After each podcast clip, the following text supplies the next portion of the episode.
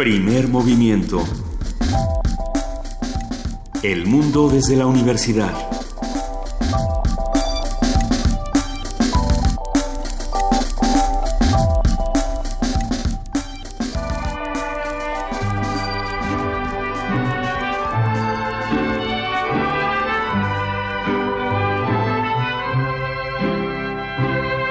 En la fresca y perfumada mañanita de tu santo, recibe mi bien amada la dulzura de mi canto.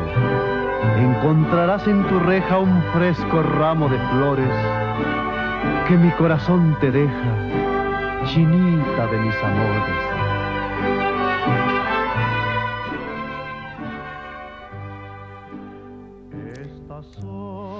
El 22 de septiembre de 1910, una multitud de personajes de las esferas intelectual y gubernamental de la época se reunieron en el centro de la Ciudad de México para poner en marcha un nuevo proyecto educativo, la Universidad Nacional. El acto, parte de las celebraciones del centenario de la independencia, fue el punto alto de un proceso largamente construido por el entonces titular de la Secretaría de Instrucción Pública y Bellas Artes, Justo Sierra. Mientras que pasa mi amor. Despierta, mi bien, despierta, mira que ya amaneció. Buenos días, estamos aquí en primer movimiento a las 7 de la mañana con 5 minutos de Hoy que cumpleaños. Es cumpleaños de la Universidad Nacional, 107, 106 nada más. 106 añitos. Ajá. Ay, nada más, querida Juana Inés de esa. Buenos días. Gracias por esta, eh, esta información. Así amanecemos con muchísimo que celebrar, sobre todo celebrar el conocimiento y a las personas que ejercen ese conocimiento y que lo comparten. Por supuesto, celebrar las voces, celebrar que México tiene un espacio donde discutirse y donde seguirse construyendo todos los días. Y en eso estamos, Luisa Iglesias, el Ahora, día de hoy. A cuidar esos espacios. A cuidar esos espacios. Jueves de autoayuda, tenemos el día de hoy prevención para temblores y desastres. Ya que llego a un sitio, ya que sé que en cualquier momento, sin saber, sin deberla ni temerla, puede caer, eh, puede acaecer un temblor, un, un incendio, un huracán. Pues vamos a platicar con el maestro Carlos Gutiérrez Martínez, director de investigación en el CENAPRED, que nos cuente qué es lo que pasa, cómo, cómo, cómo hace uno para estar más mejor prevenido y más cuidado. Eso. Vamos a contar también con la participación de la Dirección General de Divulgación de la Ciencia. Vamos a hablar con José Franco, su titular, que habla sobre el presupuesto 2017 para ciencia y tecnología. Vamos Puras a ver cosas eso. buenas, seguro, No, ¿no? pues sí. Seguro que sí. Eh, vamos a platicar también sobre el Foro 2020, Vivir en las Ciudades, edición Llegar. Hemos platicado con, con Dionisio Mid, presidente de la Fundación UNAM, sobre este Foro 2020, que lo que se plantea es cómo hacemos para vivir en las ciudades desde diferentes perspectivas, desde diferentes es. disciplinas, desde diferentes voces universitarias, a ver qué nos plantea con esta edición Llegar, porque ya hablamos la, la- hace algunos meses o algunas semanas sobre la, lo que implicaba la movilidad, Cierto. moverse y respirar en las ciudades. Vamos a ver qué nos proponen ahora con la edición Llegar. En la participación del Centro Cultural Universitario Tlatelolco, vamos a platicar con Ricardo Cardona, jefe de logística de exposiciones y proyectos especiales. Él va a hablar sobre la exposición de tatuaje. Ah, ah, Ah, ¿verdad? ah. A ver, ya llegó otra vez. Ya, es que el año pasado se hizo este concurso y se hizo una exposición bellísima. El concurso se hizo a principios de este año y ya tenemos la exposición de tatuaje prehispánico Intili Intlapali que se presenta precisamente en el Centro Cultural. Va a estar increíble. En la nota nacional hablaremos sobre el proceso contra el exgobernador de Nuevo León con un comentario de Omar Sánchez de Tagle, subdirector de Animal Político, este proceso que se, aparentemente se construyó mal y, por lo tanto Rodrigo Medina ahí sigue dando vueltas sin dar mayores explicaciones. Habría que pedir las explicaciones correspondientes. Uh -huh. De la misma manera, en nuestra nota internacional vamos a hablar de un tema bastante grave, el cloro como arma química. Esta es la alerta de los expertos. Un comentario de Benjamín Ruiz Loyola, profesor de la Facultad de Química de la UNAM y primer inspector mexicano de armamento, bueno, parte del equipo de inspectores de Naciones Unidas en Irak, es decir, eh, es, es uno de nuestros queridos expertos que habla constantemente con nosotros. Vamos a hablar también, con, bueno, no, vamos a leer también poesía necesaria. Mira, le toca a Luisa Kof, Kof, Kof. Kof, Kof, Kof. Que... Hoy tengo menos tos. Tengo poco aire. Ajá. Pero tengo menos tos. Muy bien, bueno. Y, y tengo, eh, o sea que me puedo echar un poema minimalista si quieren, o un dadaísta. Verde que te quiero verde. Bueno, pero es yeah. que, y ya, ahí quedó. Y luego digo silencio, no hay banda y ya hay Ajá, que... eh, Eco, eco, eco. Si, si alguien tiene una sugerencia para poesía necesaria, así que me, Cortita. que me dé chance de tomar aire, un haiku, dice producción. Algo con poca sílaba para que no, te- no tengas, o sea, para que las emisiones puedan ser más... Ajá, puede ser largo, pero puede ser Un como Poema un- con hipo. O sea, no en decasílabos, es lo que Ajá. quiere decir, un Y endecasílabo. no mucha esdrújula tampoco. Luis de la Barreda Solórzano. Sí, Luis de la Barreda Solórzano es un endecasílabo, No por los acentos. ¿no? Ah, Es que, a ver, vamos a contar con la participación de Luis de la Barreda Solórzano, director del Programa Universitario de Derechos Humanos, que habla sobre el acuerdo de paz entre el gobierno colo- colombiano y las FARC. Pero antes tenemos una mesa del día. Antes, como todos los jueves, vamos a tener mundos posibles, la visita de Trump a México, el desastre perfecto. Platicaremos con el doctor Alberto Betancourt, como todos los jueves, él es doctor en Historia, profesor de la Facultad de Filosofía y Letras de la UNAM, coordinador del Observatorio del G20 de la misma facultad, y como ya saben quienes son nacidos de este programa, iba a decir muchas cosas, pero me las... De los que son nacidos de este programa, pues él es el encargado de los mundos posibles. Benito Taibo el día de hoy está en camino a Colombia, así es que, porque va a participar allá en, en una feria de libro, va a estarnos contando mañana qué está haciendo, con quién está hablando y, y qué está sucediendo, sobre todo con esos tratados y con estos eh, plebiscitos que ya se avecinan, estos procesos en los que el pueblo colombiano va a tomar decisiones y va a refrendar las eh, negociaciones, refrendaron no las negociaciones que ha hecho el, el gobierno para con para terminar con este con este terrible lucha con las FARC. Así es que bueno, hoy no tendremos a Benito, platicará con nosotros mañana desde Colombia y por lo pronto estaremos tú y yo, Luis Iglesias. Eso me da mucho gusto, me Ah, encanta estar contigo, querida Juana Inés. Y a ver, para, para celebrar esta, este aniversario de la UNAM, vamos, a, vamos a escuchar la siguiente nota. La Universidad Nacional Autónoma de México cumple un año más de contribuir al desarrollo académico, científico y social del país. En el marco del eh, a ver, del aniversario número 106 de su fundación, nuestra compañera Cindy Pérez Ramírez nos preparó la siguiente información.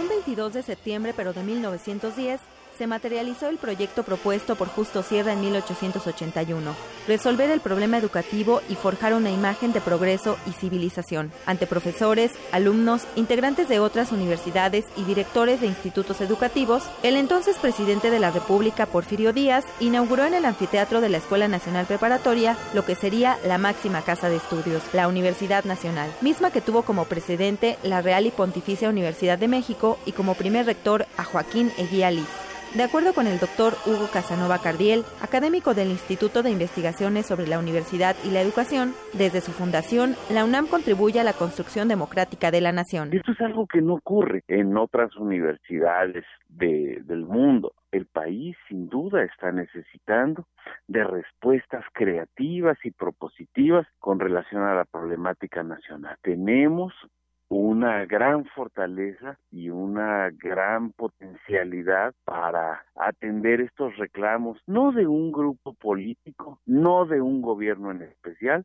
sino de la nación, en términos de las necesidades que nos plantea la sociedad mexicana. El también profesor de licenciatura y posgrado en la Facultad de Filosofía y Letras de la UNAM indicó que los universitarios tienen como encargo pensar de forma crítica el entorno que nos rodea. Vale la pena destacar que tres egresados de esta casa de estudios han sido merecedores del Premio Nobel. El primero de ellos, Alfonso García, obtuvo el Nobel de la Paz en 1982. Posteriormente, en 1990, Octavio Paz fue nombrado Nobel de Literatura y finalmente, Mario Molina obtendría el Nobel de Química en 1995. ¿Cómo podemos hacerlo? A través del pensamiento. La universidad, sobre todo, atiende el futuro. La universidad es una creadora de posibilidades de futuro. Al formar a los profesionales, al contribuir a la creación del conocimiento, al extender la cultura, cuando el gobierno federal decide limitar los recursos, el financiamiento a las universidades, no solamente las está afectando en términos de presente, sino las está afectando en términos de futuro. Y en este sentido es, muy importante que los universitarios levantemos la voz, nos expresemos. Para festejar los 106 años de la fundación de la Universidad Nacional, se publicará la obra La UNAM y su historia, una mirada actual, coordinada por el investigador Casanova Cardiel. En esta se reflexiona el papel que tiene la institución frente al saber y el conocimiento. Actualmente la UNAM cuenta con 117 licenciaturas, Para este ciclo escolar 2016-2017 ingresaron más de 346 mil alumnos de bachillerato, licenciatura y posgrado. Para Radio UNAM, Cindy Pérez Ramírez.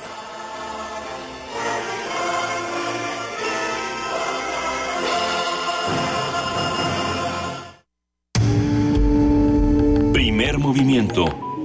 Clásicamente... Reflexivo.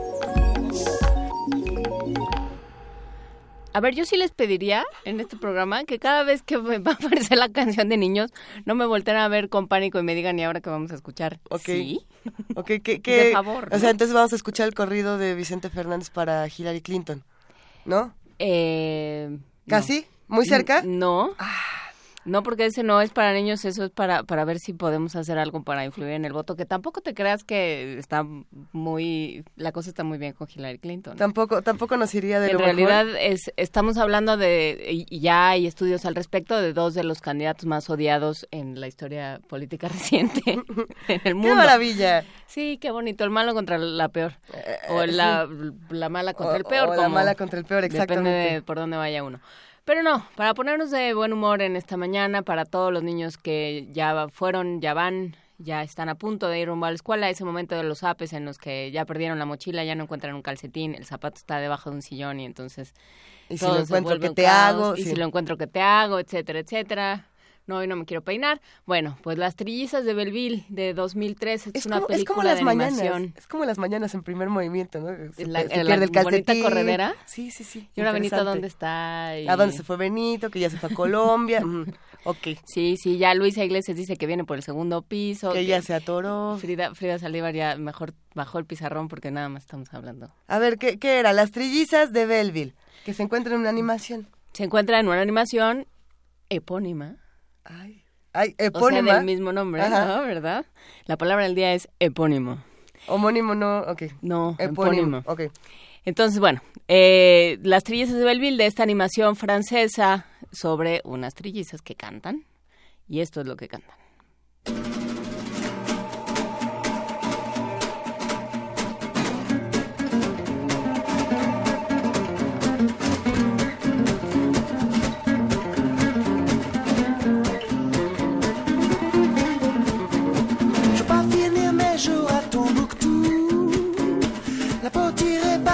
Machines à clous.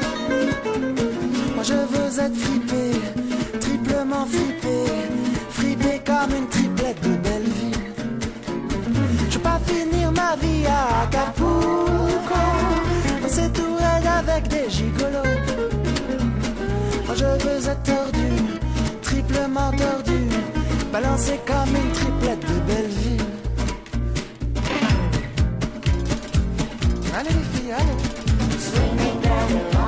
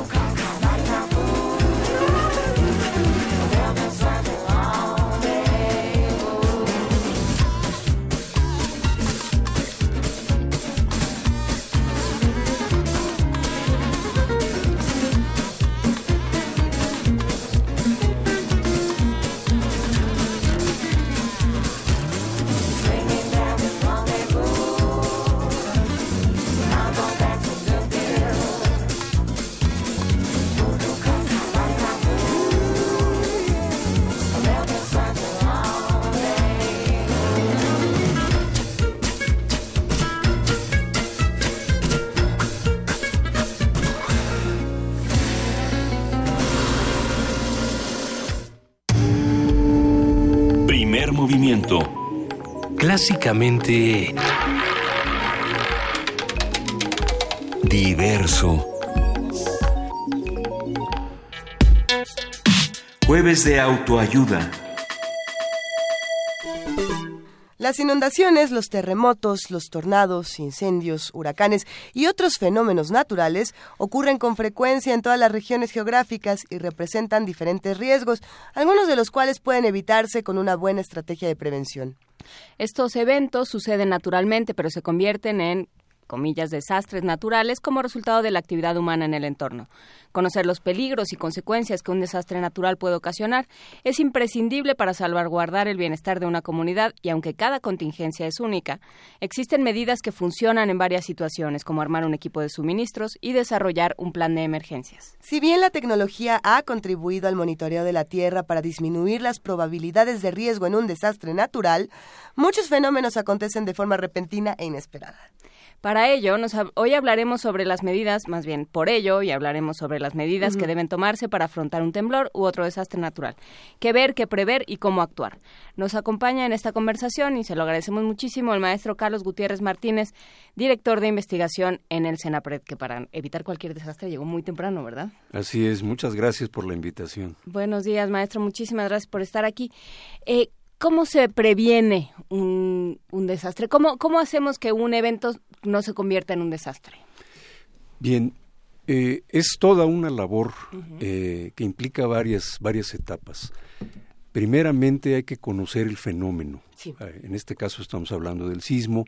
en México tenemos un conocimiento bastante amplio de lo que son los sismos. Tenemos un servicio sismológico nacional que funciona muy bien eh, pertenece al Instituto de Geofísica de la UNAM, por cierto. Eh, y por otro lado, eh, necesitamos conocer qué es lo que puede afectar el fenómeno. En este caso estamos hablando de nuestras construcciones, esencialmente. Nos preocupa que algo nos pueda caer encima, que pueda ser un pedazo de vidrio o un edificio. Ahora, para todo esto tenemos que pensar en la manera de evitar el fenómeno natural no lo podemos evitar.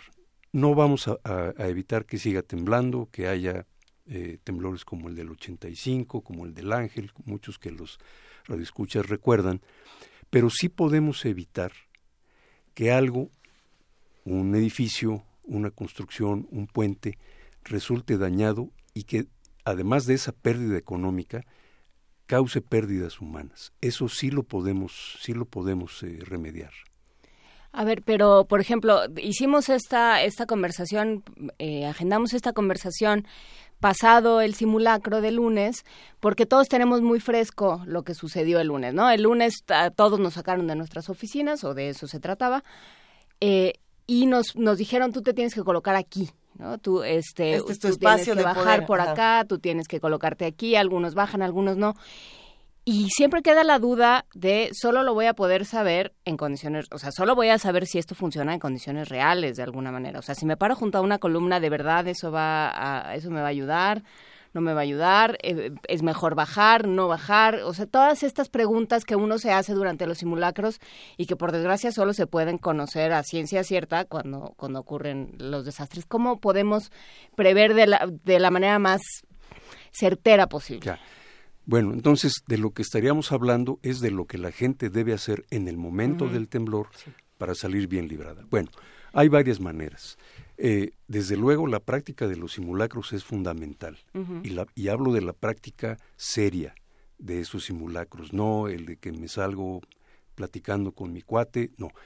Debe ser un ejercicio muy completo, muy bien pensado para eh, ubicar esas salidas, esos puntos de reunión, si es que me corresponde salir. Si estoy en un séptimo, un octavo piso, hay que pensar entonces que me conviene más quedarme y ser consciente de nuestras habilidades físicas. Digamos, un, muchacho de, prepa, pues sí puede correr, puede saltar, etcétera. Una persona de 60 o 70 años es diferente.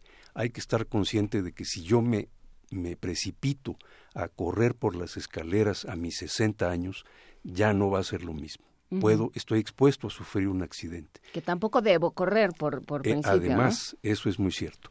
Ahora, otra cosa importante, eh, cómo eh, visualizar estos puntos de, seguridad.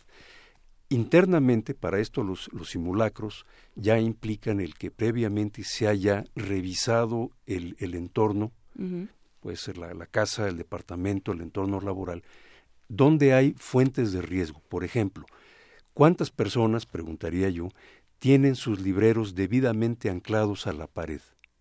y que en el momento del sismo no se nos vaya a, caer ese librero encima o a la abuelita o etcétera. Eh, ¿Cuántas personas tienen revisada su instalación de gas?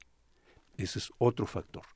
Eh, una cosa muy importante que seguramente las y los radioescuchas se preguntan, si estoy en un quinto piso no me puedo eh, salir, etcétera, aunque escuche yo la alerta sísmica.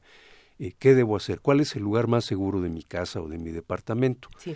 La receta sería buscar aquellos sitios donde haya más densidad de muros, dígase, donde estén más cerca unos de otros, por ejemplo, el baño junto al el pasillo, etcétera. Ese sería el sitio donde mejor saldría yo, eh, estaría yo más seguro en caso de un colapso parcial o, quizá total del edificio. Habría esa, eh, ese eh, hecho de que estén los muros más cercanos puede darle un poquito más de espacio pensando en un caso extremo. Pero, ok, tenemos este caso de los temblores que, por cierto, es muy interesante, maestro, voltear a ver las caras de nuestros amigos de producción cuando iba diciendo si ya habían revisado eh, las instalaciones de gas y conocen dónde están estos puntos en casa. Yo creo que todos nos fuimos quedando cada vez con una cara de, más intriga y curiosidad. Pero tenemos una cultura de prevención para los temblores. Eh, a su modo, vamos, vamos a decir que casi todos estamos muy preparados. Pero para otros desastres naturales, a veces no estamos tan por ejemplo, en la Ciudad de México, ¿qué se contempla? O incendios. Ah, incendios sí. No, no lo tenemos tan contemplado, ¿no? Bueno, miren, déjenme hacerles eh, un, comercial, avisar a, las y los radioescuchas.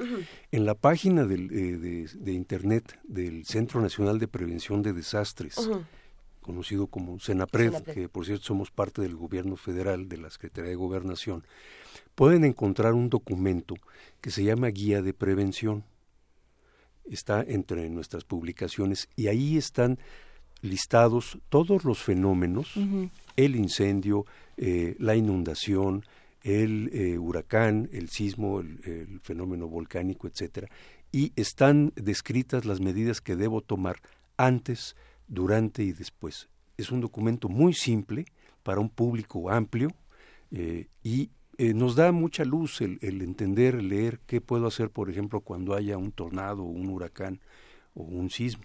Sí, que en la Ciudad de México no es algo que, digo, ya el cambio climático no sabemos a dónde nos va a llevar, pero en principio es algo que en la Ciudad de México no nos preocupa.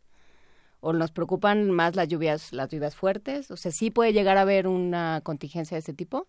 En, en la Ciudad de México, por ejemplo, en, décadas pasadas, el siglo pasado, tuvimos una inundación muy grande en el centro de la ciudad. Sí, claro. Eh, entonces la inundación, bueno, y lo vemos cada que llueve, hay encharcamientos, mil cosas. Incendios los puede haber, y por cierto, esa es una de las consecuencias que si bien, o, después del temblor, que si bien el sismo no colapse edificios y no cause eh, ese tipo de, problemas, sí puede haber incendios como resultado de esas eh, fugas de gas o eh, o el hecho, por ejemplo, déjenme señalar algo muy importante, estas fugas de gas eh, pueden producir incendios, sobre todo cuando la gente evacúa el edificio y luego regresa y prende la luz.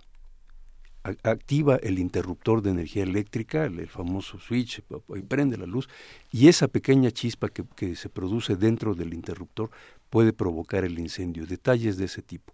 Entonces, sí hay una gama amplia de, fenómenos. El volcánico pues, lo, tenemos muy presente, es, es, muy evidente.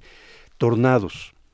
Eh, hasta hace poco tiempo se pensaba que en México no había tornados, que eso era cosa de allá de los Estados Unidos. No, sí sabemos, hemos, tenemos evidencias de que en México ocurren tornados y también hay forma de estar prevenido para ello.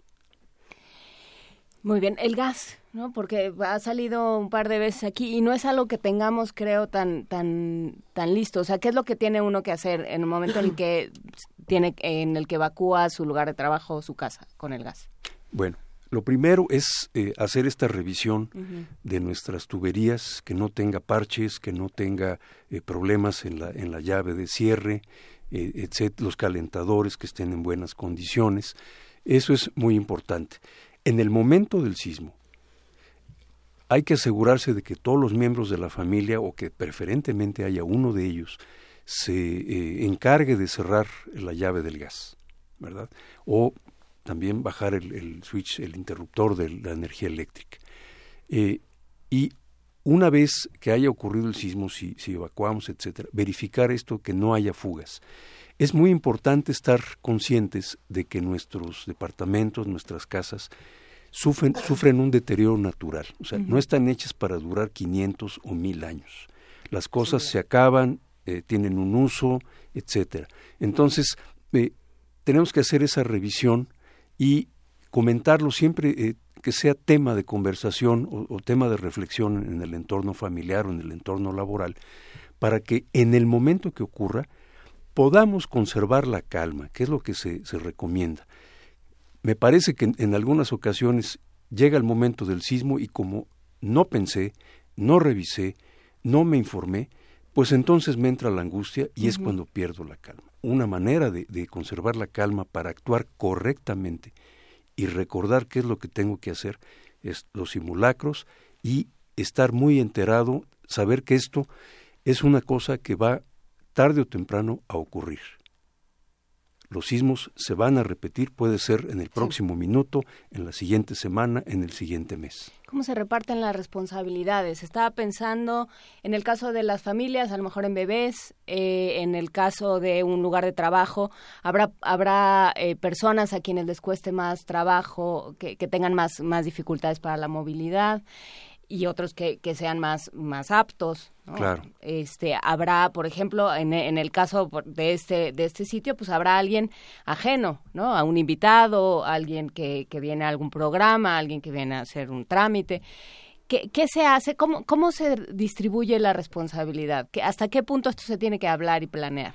Sí, eso eh, dependerá de, de, cada familia, de cuántos integrantes y de, de las condiciones, digamos si vive conmigo la abuelita que eh, usa muletas, que usa silla de ruedas, tomarlo en cuenta, o sea, quién, quién la mueve a ese sitio seguro donde hay densidad de muros, o, eh, si me estoy bañando, qué es lo que tengo que hacer, qué me corresponde hacer, eh, quién cubre al bebé o quién se encarga de ello. Es, ese ejercicio es muy particular de cada familia, pero no se debe dejar de hacer por las razones que explico a mí me, llama la atención pensar que sí, en efecto, hay una parte que nos toca a cada uno de nosotros eh, eh, ejecutar y por eso tenemos que estar al tanto de los procedimientos que ya están establecidos, de todos los protocolos que uno tiene que llevar a cabo. Pero me quedo pensando, por ejemplo, en la otra parte, la parte que le tocaría a las autoridades, es decir, eh, la Ciudad de México, por ejemplo, es una ciudad que crece cada minuto. Mientras estamos charlando, probablemente ya hay un nuevo edificio de 500 departamentos a dos cuadras.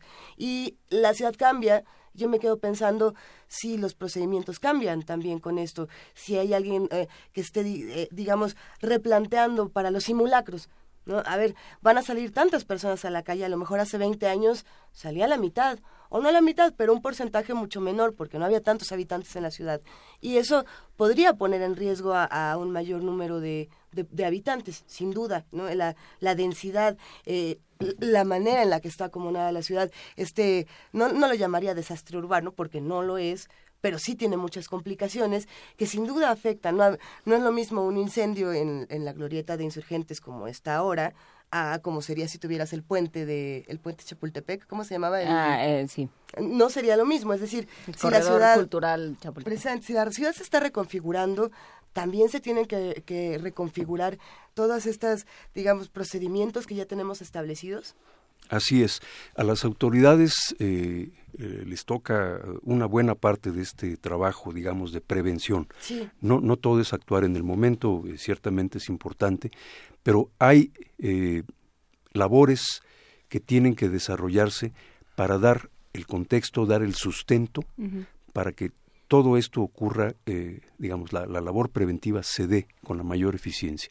Una parte, eh, por ejemplo, en el caso del Senapred, eh, es una institución que tiene el gobierno federal dedicada a la investigación aplicada, a la difusión, a la capacitación. Eh, otra parte también que, bueno, a las autoridades nos, y, nos toca eh, es el caso del Atlas Nacional de Riesgos, que es el, gran, el, gran atlas, y dentro de él están los atlas de la Ciudad de México, de los estados, de los municipios. Ahí hay una parte importante. Cada, cada estado, cada municipio debe tener su propio atlas, sus mapas, dígase de manera sencilla, donde estén descritos eh, cuáles son las áreas de influencia de la inundación, del sismo, del vulcanismo, etcétera. Y la gente debe acercarse o debe buscar estos, estos documentos para conocer. Es muy útil saber es muy importante saber. Y de ahí se van a derivar otras preguntas que pueden hacer a las autoridades. Oiga, yo sé que aquí se inunda, yo sé que aquí cae ceniza volcánica, o hay un, o estoy mi, mi, escuela, mi iglesia, mi clínica está en una zona donde hay eh, posibilidades de flujo de lodo, por ejemplo, en un volcán. Eso es una parte importante. Por, poner un ejemplo, eh, digamos que eh, en alguna parte de la ciudad se construye, como decíamos, un, nuevo edificio y entonces ese nuevo edificio, al tener muchos más habitantes, es decir, vamos a poner que es un edificio grande y se mudan muchas, muchas familias, bueno, la cantidad de basura aumenta, las coladeras se tapan y es una zona que hace cinco años no se inundaba y que ahora sí. Eh, por, por, digamos, por la nueva redistribución que tenemos en este espacio de la ciudad. ¿Quién podría o cómo podríamos hacer para avisarle a Senapre y decir, a ver, esto está pasando de este lado, o cómo podemos sumar estas cosas a un mapa de riesgos? Sí, ¿qué tanto incide la investigación en, en la planeación urbana? Desde luego. Miren, hay toda una estructura que se llama el Sistema Nacional de Protección Civil. O sea, no es una sola institución o, o, no es solamente el gobierno federal el responsable de todo lo que pasa y pueda pasar. Justamente por eso se, diseñó este sistema nacional donde están todas las instituciones y hay una estructura, en principio, para referirme al caso de la Ciudad de México, las delegaciones tienen unidades de protección civil. Entonces, el ciudadano puede acudir a preguntar, a eh, sugerir, etcétera, y por otro lado, la Ciudad de México tiene una Secretaría de Protección Civil que está al igual que otras, coordinada con el, gobierno federal. Justamente este simulacro fue un, ejercicio de ese resultado de esa coordinación. Lo que ustedes mencionan es muy importante. Eh, hay eh, un sinnúmero de acciones que, los ciudadanos llevamos a cabo y que eh, me recuerdan, o me, quiero mencionar por ello, que todo este asunto de la prevención y la protección civil es un asunto de corresponsabilidad.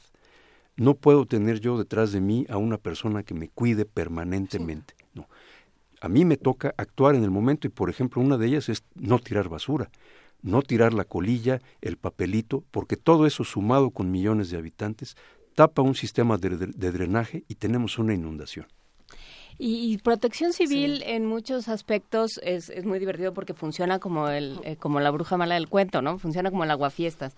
Es que yo quiero meter más gente, pero protección civil no me deja es que protección civil, ¿no? Lo, lo escucha uno es que permanentemente. que todos nos aventáramos de la azotea, pero, protección, civil, dijo que no. No, o esos cables no los puedo tener ahí porque protección civil dice que no.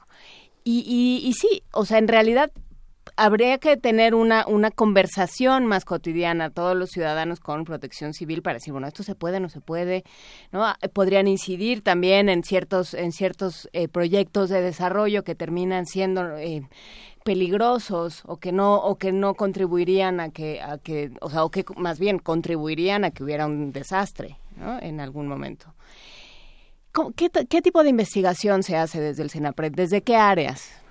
Bueno, en, en Senapred ah, abarcamos, eh, por cierto, los fenómenos que, que, están listados en la Ley General de Protección Civil, están los el bloque digamos en principio de los fenómenos naturales y el de los eh, antrópicos o los que produce el hombre los químicos tecnológicos los socioorganizativos. ¿Cómo cuáles están en el en los antrópicos en los antrópicos tenemos el, eh, la, la, producción transporte almacenamiento de sustancias químicas. Tema muy interesante en la Ciudad de México. Eh, a toda hora circula el camión con los tanques de gas, y la que no nos enteramos hasta que hasta que hay un accidente o hasta que se lo roban, como ha pasado un par de veces. Exactamente. Eh, el, el, caso del incendio también está, es parte de nuestra labor. Eh, y dentro de los fenómenos eh, naturales, pues tenemos el sismo, eh, o, el, bloque, digamos, de los fenómenos geológicos y los hidrometeorológicos. Yo los podría citar de esa manera. Nos abocamos a realizar investigación que pueda aplicarse de manera rápida y directa para que no haya, no haya fallecidos, no haya heridos. También nos dedicamos a copiar, a revisar todo aquello que se produce en otros centros de investigación para adaptarlo, para ponerlo más al alcance de, la población en lenguaje sencillo, de manera accesible, o para construir lo que yo decía hace ratito, los mapas de, de, peligro, los mapas de riesgo. Precisamente estoy aquí en la página de senapred.unam.mx y me encantó encontrarme con esta infografía del Atlas Nacional de Riesgos, eh, que, que, me parece además muy, muy sencilla, muy puntual, muy fácil de entender. La vamos a compartir en nuestras redes sociales para los que se interesan precisamente por estos temas. Y sí, vaya, en efecto, la información se puede, se puede adquirir de manera muy sencilla, solo hay que dar un clic. Pero ¿qué pasa, por ejemplo, con la gente que no tiene acceso a, Internet y que vive en, a ver, lo, acabo de ver precisamente aquí en la página, en una ladera inestable. Entonces, aquí no, no tenemos acceso a Internet, pero estamos en un lugar de alto riesgo y deberíamos a lo mejor prevenirnos de otra manera. ¿Qué, qué puede hacerse en en ese aspecto? Buena pregunta. En los municipios, por ejemplo, vamos a pensar en un, lugar alejado, en la Sierra de Puebla, pueden acudir a su unidad municipal de protección civil lo, menos que puede ocurrir ahí es que les digan cuáles son los sitios de riesgo, las prácticas de riesgo. Por ejemplo, el tema de las laderas. Eh, decimos, bueno, la ladera llueve, se cae, pero hay una serie de factores eh, que yo puedo eh, producir o acciones que yo puedo llevar a cabo para debilitar esa ladera. En esa unidad municipal me pueden explicar que no debo hacer los cortes arbitrarios, no debo descargar el agua que uso en mi vivienda directo a la, ladera y le pueden dar un fascículo, un tríptico, la información básica para que eh, haya una disminución de, esa, de ese riesgo. Ok, perfecto. Vamos a, vamos a compartir también esta infografía. Me parece, quizá debamos compartir toda la página. ¿Cuáles son los mayores riesgos entonces que está enfrentando Senapred en tiempos como estos?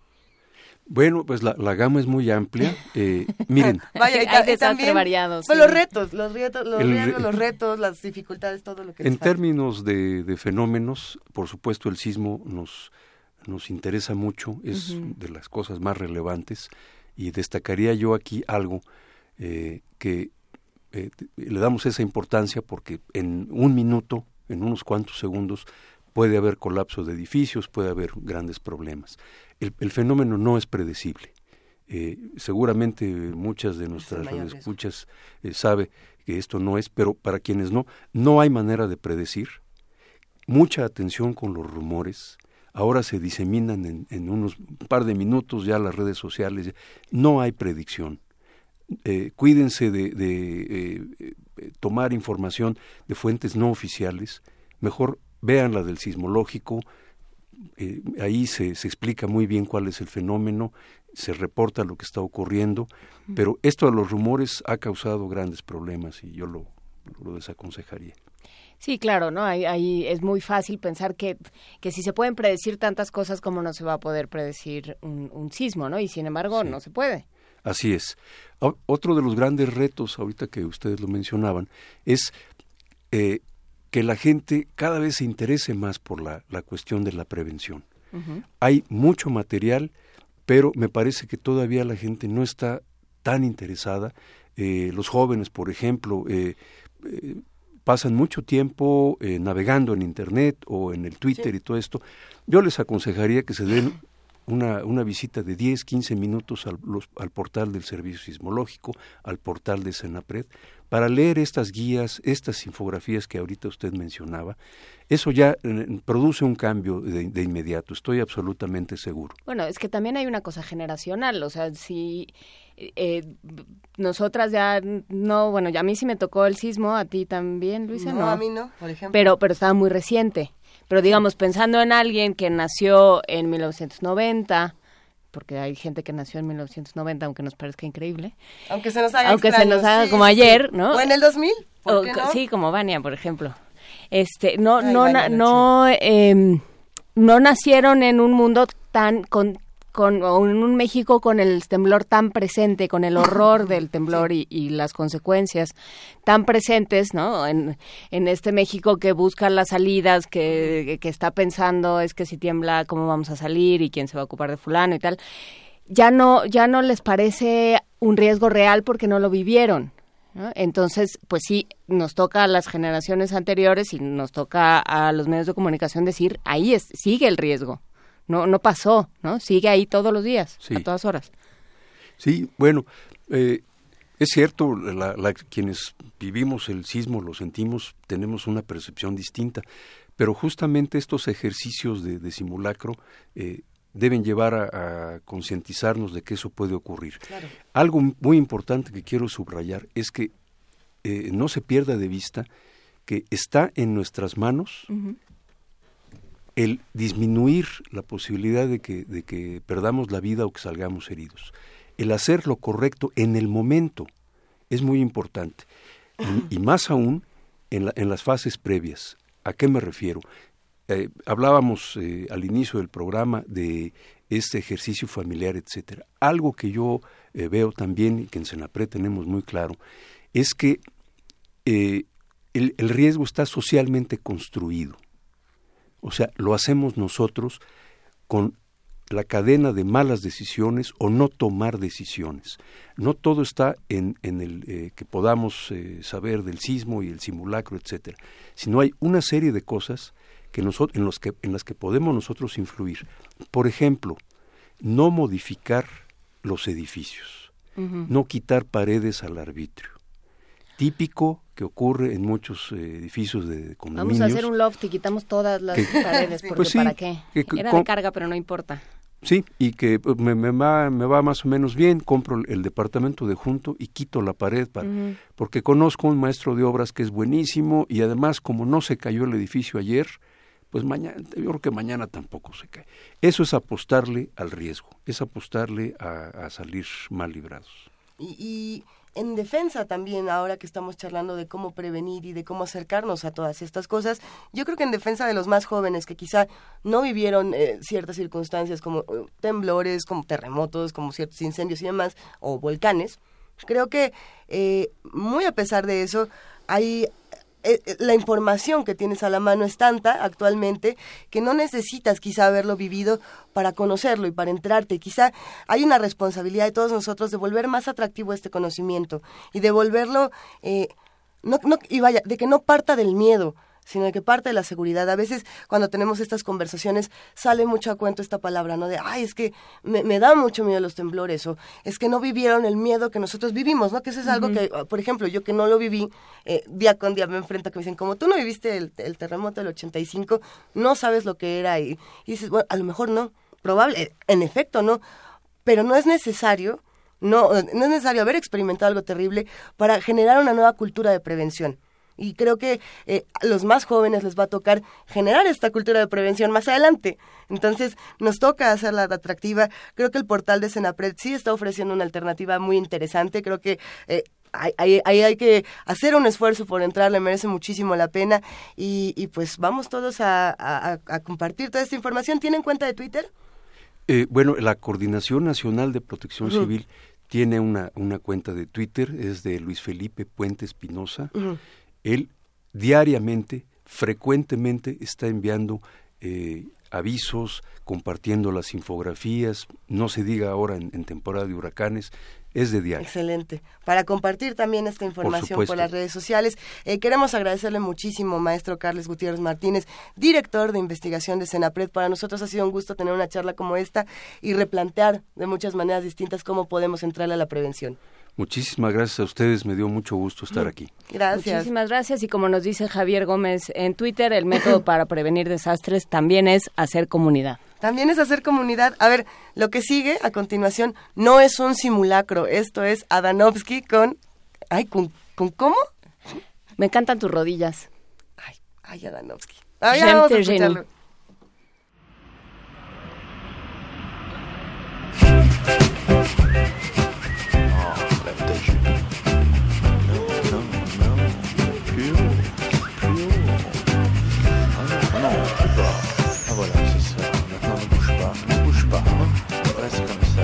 Hmm. J'en ai connu des jolies filles, des fois plus belles que toi. J'en ai connu avec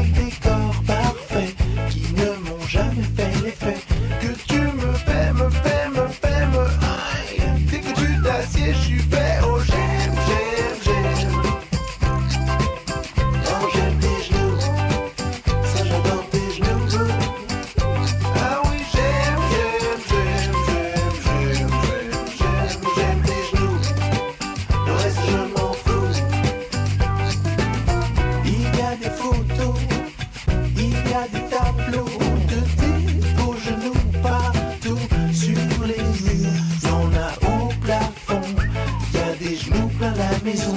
Et j'en ai même collé sur notre joli plancher. Un, il pour être sur les genoux. Oh yeah!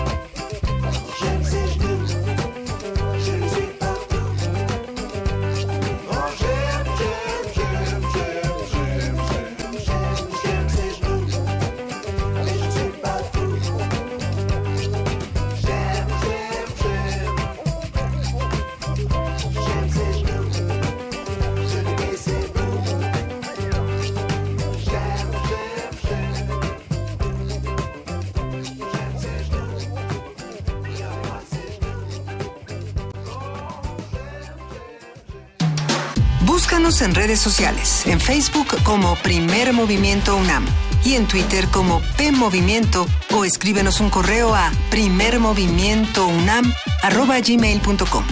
Hagamos comunidad. 7 de la mañana con 52 minutos. Estamos aquí en la cabina de primer movimiento de Radio UNAM eh, conversando de que nos gustó mucho esta conversación. Y nos quedamos platicando con Carlos Gutiérrez Martínez, director de investigación en el Senapred, que si gastamos en cosas de pronto tan absurdas, ¿por qué no, por qué no le pagamos a un ingeniero para que venga y, revise nuestra casa? a ver si está bien, a ver. O, nuestra radio que nos da miedo con tanto cristal. ¿Por qué no invertimos presupuesto, verdad? ¿Cómo estás? Este, ¿no? ¿Quién es este muchacho que está en la línea? Pepe Franco, ¿cómo estás? Ay, Pepe Franco, titular de la Dirección General de Divulgación de la Ciencia de la UNAM, ¿cómo estás? Muy bien, muchachas. ¿Ustedes qué tal? Todo bien, tú disculpes el hipo mental. A ver, ¿qué está pasando con el presupuesto 2017 para ciencia y tecnología?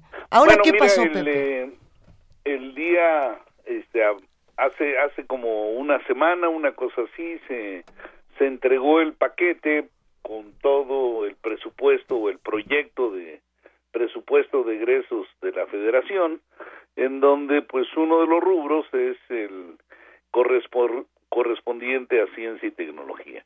El paquete de ciencia y tecnología tiene una reducción de aproximadamente el 10%.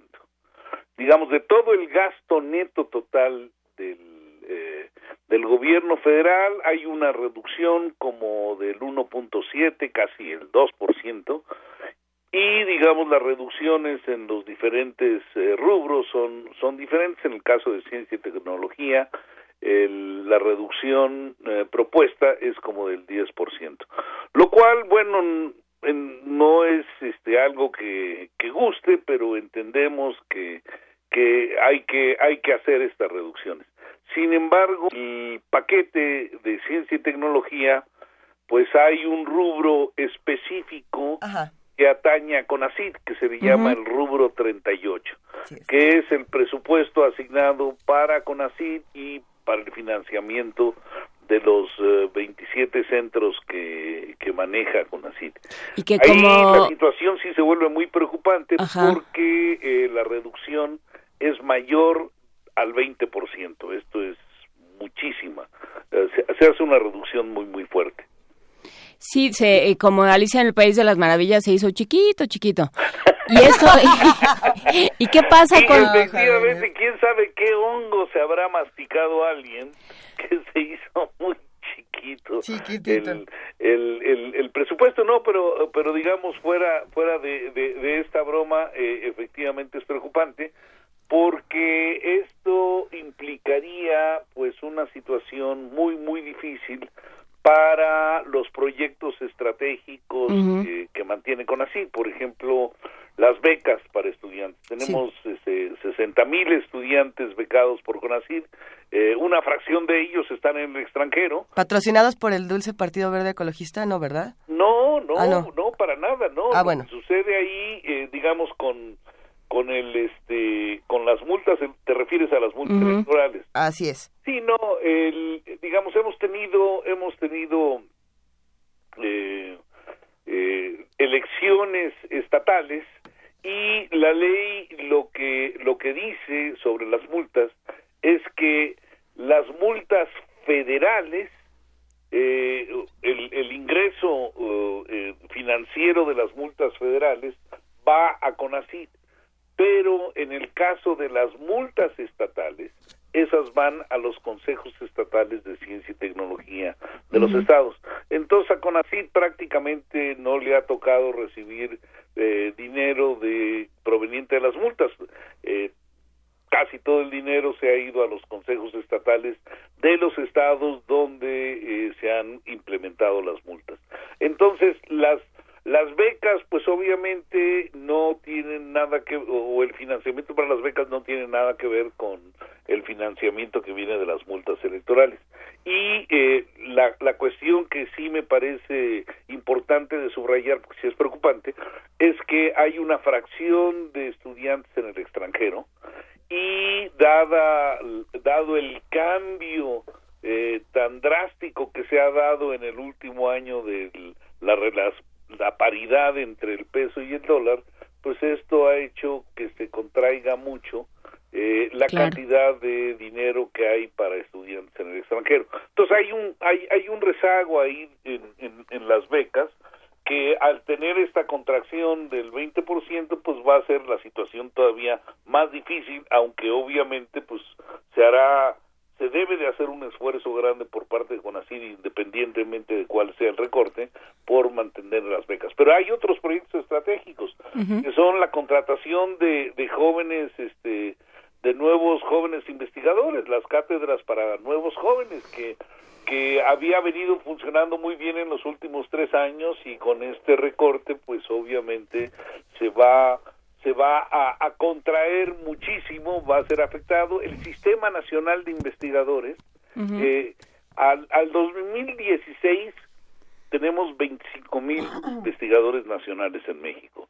Ya se hizo la evaluación para el 2017 y ya se evaluaron los currícula de las nuevas personas que están este, pidiendo ingreso y eh, vamos a iniciar 2017 con 27 mil, hay un crecimiento de casi eh, 2 mil nuevos, este, ¿cómo se llama?, investigadores nacionales, lo cual implica en, en, en, el caso del SNI, pues más recursos. Entonces hay, hay una serie de proyectos, eh, los proyectos de eh, la convocatoria de ciencia básica también es, eh, estratégica, el, el, financiamiento para los centros CONACYT, la infraestructura para los centros CONACYT. Entonces hay toda una serie de rubros que sí es preocupante, digamos, la reducción. Entonces, si bien sabemos que debe de haber reducciones, una reducción del 20% es, es muy grande y puede tener repercusiones no deseables al futuro del desarrollo de ciencia, tecnología e innovación. Entonces, bueno, yo creo que aquí, este, pues vamos a tener que tratar de ver eh, eh, con los legisladores y con las mismas autoridades hacendarias, ver de qué manera se puede reducir esta reducción, valga la el dicho, ¿no? O sea, debemos de, tener una reducción más acorde a lo que se pueda manejar. Sí, frente a un, a un presupuesto que no toma en cuenta o, o, toma unas prioridades nacionales muy extrañas, vamos discutiendo, Pepe Franco, qué podemos hacer por la ciencia, la tecnología, la formación de nuestros jóvenes y de todos los proyectos. Muchísimas gracias por estar con nosotros esta mañana. Pues eh, un placer un placer, como siempre, mi querida Juana Inés. Un, un abrazote, mi querida Luisa. Abrazote. muy callada hoy. No, estoy escuchando con mucha atención. el espasmo bronquial la tiene un poco No, te estoy reflexionando qué vamos a hacer y qué vamos a pedir y qué vamos a exigir y también qué tenemos que celebrar. Hay muchísimas cosas que seguiremos platicando, querido Pepe Franco. Sí, bueno, yo creo que más que exigir tenemos que eh, encontrar la forma en la cual el sector privado pueda contribuir más a todo esto. Yo creo que el talón de Aquiles está más que en el presupuesto federal, en la inversión privada, en ciencia, tecnología e innovación, y ahí tenemos que encontrar la forma en la cual el sector privado participe bastante más. Exactamente, querido Pepe. Habrá que platicarlo. Muchas gracias, Pepe Franco. Les mando un abrazote. Abrazote, gracias. chao. Primer movimiento. Clásicamente... Universitario.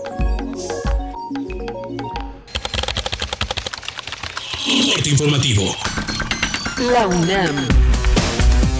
La paz es mucho más que la ausencia de guerra o el desarme y se construye con agendas amplias, multidimensionales, en pro del desarrollo social, planteó María Cristina Rosas, académica de la Facultad de Ciencias Políticas y Sociales de la UNAM. Es una ocasión para reflexionar no solo sobre la violencia, no solo sobre la guerra, los conflictos armados, sino me parece tenemos que mirar también a los otros temas. Tenemos que trascender esta idea de que la paz es la ausencia de guerra. Eso requiere dinero, requiere capacitación, requiere inversión. Si nosotros queremos menos violencia, si queremos mayor prosperidad, tenemos que atacar las causas de la violencia que en muchos sentidos subyacen en las desigualdades. Especialistas de la UNAM, en colaboración con la Secretaría de Ciencia, Tecnología e Innovación del Gobierno de la Ciudad de México, desarrollan tres prototipos de mano robótica, las cuales serán controladas con los dedos de un pie. El objetivo es que el aparato compense la pérdida de las funciones físicas de quienes han perdido un miembro superior. Nacional.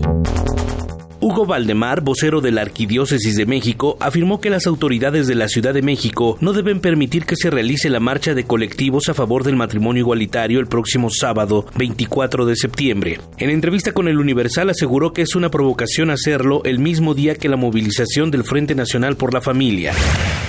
En tanto, Patricia Jiménez, vocera del Frente Orgullo Nacional MX, aseguró que no pretenden confrontar a los integrantes del movimiento contra el matrimonio igualitario.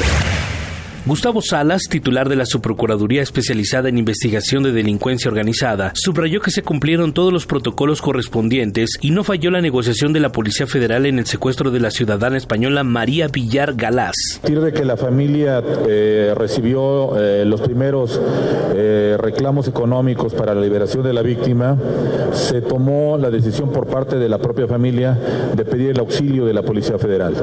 No hubo, como usted afirma, ninguna falla en la negociación Se cumplieron con los protocolos correspondientes, incluso se llevó a una negociación que sustentablemente bajó eh, la petición originaria para la entrega de una determinada cantidad misma que se efectuó. Alejandro Gómez, procurador del Estado de México, informó que la autopsia realizada al cuerpo de María Villar reveló que murió por asfixia. Privada de la vida en un lugar diverso, de donde fue hallado el cuerpo. No sabemos si esto haya ocurrido en la Ciudad de México o en el Estado de México. La causa de la muerte ha sido asfixia. No presenta disparo de arma de fuego, no presenta golpes. El Ministerio de Asuntos Exteriores de España alertó a los ciudadanos de los riesgos de viajar a la Ciudad de México. Indicó que el problema de seguridad que afecta al país se materializa en una elevada incidencia de la delincuencia relacionada con los secuestros, la extorsión y los asaltos, de los cuales pueden ser víctimas tanto los turistas como los residentes en México. Economía y finanzas. José Antonio Meade, secretario de Hacienda, aseguró que a pesar de la cotización del dólar por arriba de los 20 pesos, la economía mexicana marcha bien. El funcionario adelantó que no han definido si la Comisión de Cambios intervendrá con reservas internacionales en el mercado cambiario. Especialistas consideraron que el Banco de México está en condiciones de incrementar la tasa de interés el próximo 29 de septiembre para contrarrestar la depreciación del peso. Ildefonso Guajardo, secretario de Economía, aseguró que México está preparado para hablar con el diablo si Donald Trump se convierte en presidente de los Estados Unidos. Esto para no arriesgar ningún acuerdo bilateral. Hay muchos países que están relacionados con la economía estadounidense, pero muy pocos que estén tan relacionados como México. Nuestro reto es que el 80% de nuestras exportaciones vienen a este país. Compartimos una frontera de 3.000 kilómetros con los Estados Unidos. Por ende, no podemos evitar tener una compleja relación bilateral. Entonces, si tenemos que hablar con el diablo para garantizar la seguridad y el futuro de los mexicanos, México hablará con el diablo. Internacional. John Kerry, secretario de Estado de Estados Unidos, dijo que para respetar la tregua en Siria debe prohibirse el vuelo de aviones militares en el espacio aéreo de ese país árabe. Creo que para restaurar la credibilidad en el proceso, debemos dejar inmediatamente en tierra todos los aviones que vuelan esa área clave para reducir la situación y dar una oportunidad para que la ayuda humanitaria fluya. Si eso ocurre, hay una opción de devolver la credibilidad a este proceso.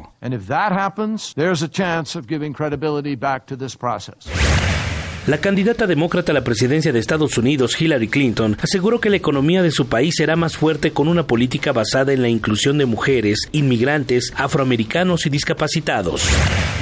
Hasta aquí el corte en una hora más información. Radio UNAM, clásicamente informativa. Primer movimiento. Clásicamente reflexivo. México es más que una medalla. México! México es más que un trofeo. México es más que un día. México es su gente. México somos todos. En Radio UNAM celebramos las ideas, celebramos la posibilidad, celebramos la cultura, celebramos los libros, celebramos la música, celebramos el cine, celebramos el arte, celebremos México. Radio UNAM, clásicamente patriota. Raíces, lenguas hermanas, un continente. Pero ¿cómo fundir estos tres enormes conceptos? Los mejores exponentes de poesía mexicana y latinoamericana representarán a sus lenguas originarias en el séptimo Festival de Poesía Las Lenguas de América Carlos Montemayor. 12 años de poesía. 13 de octubre, 18 horas, en la sala Nezahualcóyotl del Centro Cultural Universitario. Entrada libre. Soy Silvia Prat. Los invito al séptimo Festival de Poesía Las Lenguas de América Carlos Montemayor. Invita el Programa Universitario de Estudios de la Diversidad Cultural y la Interculturalidad de la UNAM.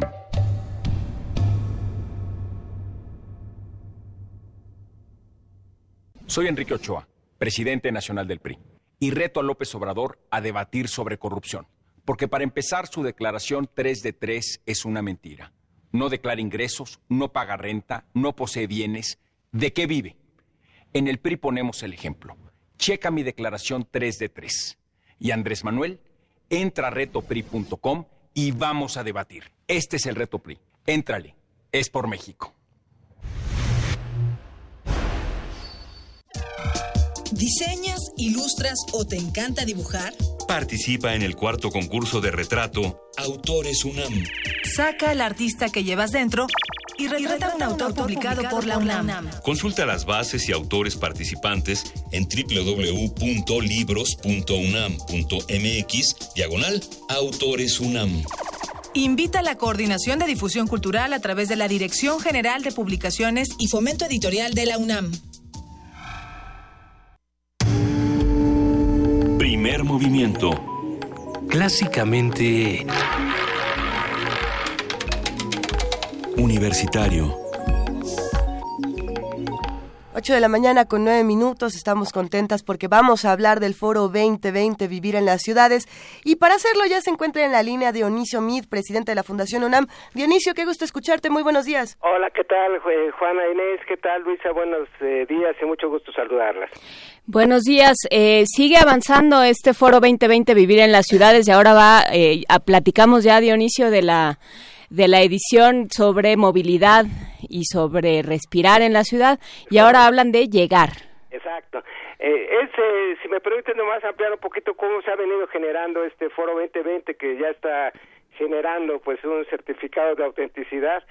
Cuando celebró 20 años la fundación hace tres, eh, pensamos que una de las formas de celebrar ese, ese acontecimiento pues era dedicándonos a un foro de reflexión con una perspectiva de cómo se veía la universidad hace 20 años, cómo se veía en ese momento y cómo podía proyectar su futuro a los siguientes 20 años.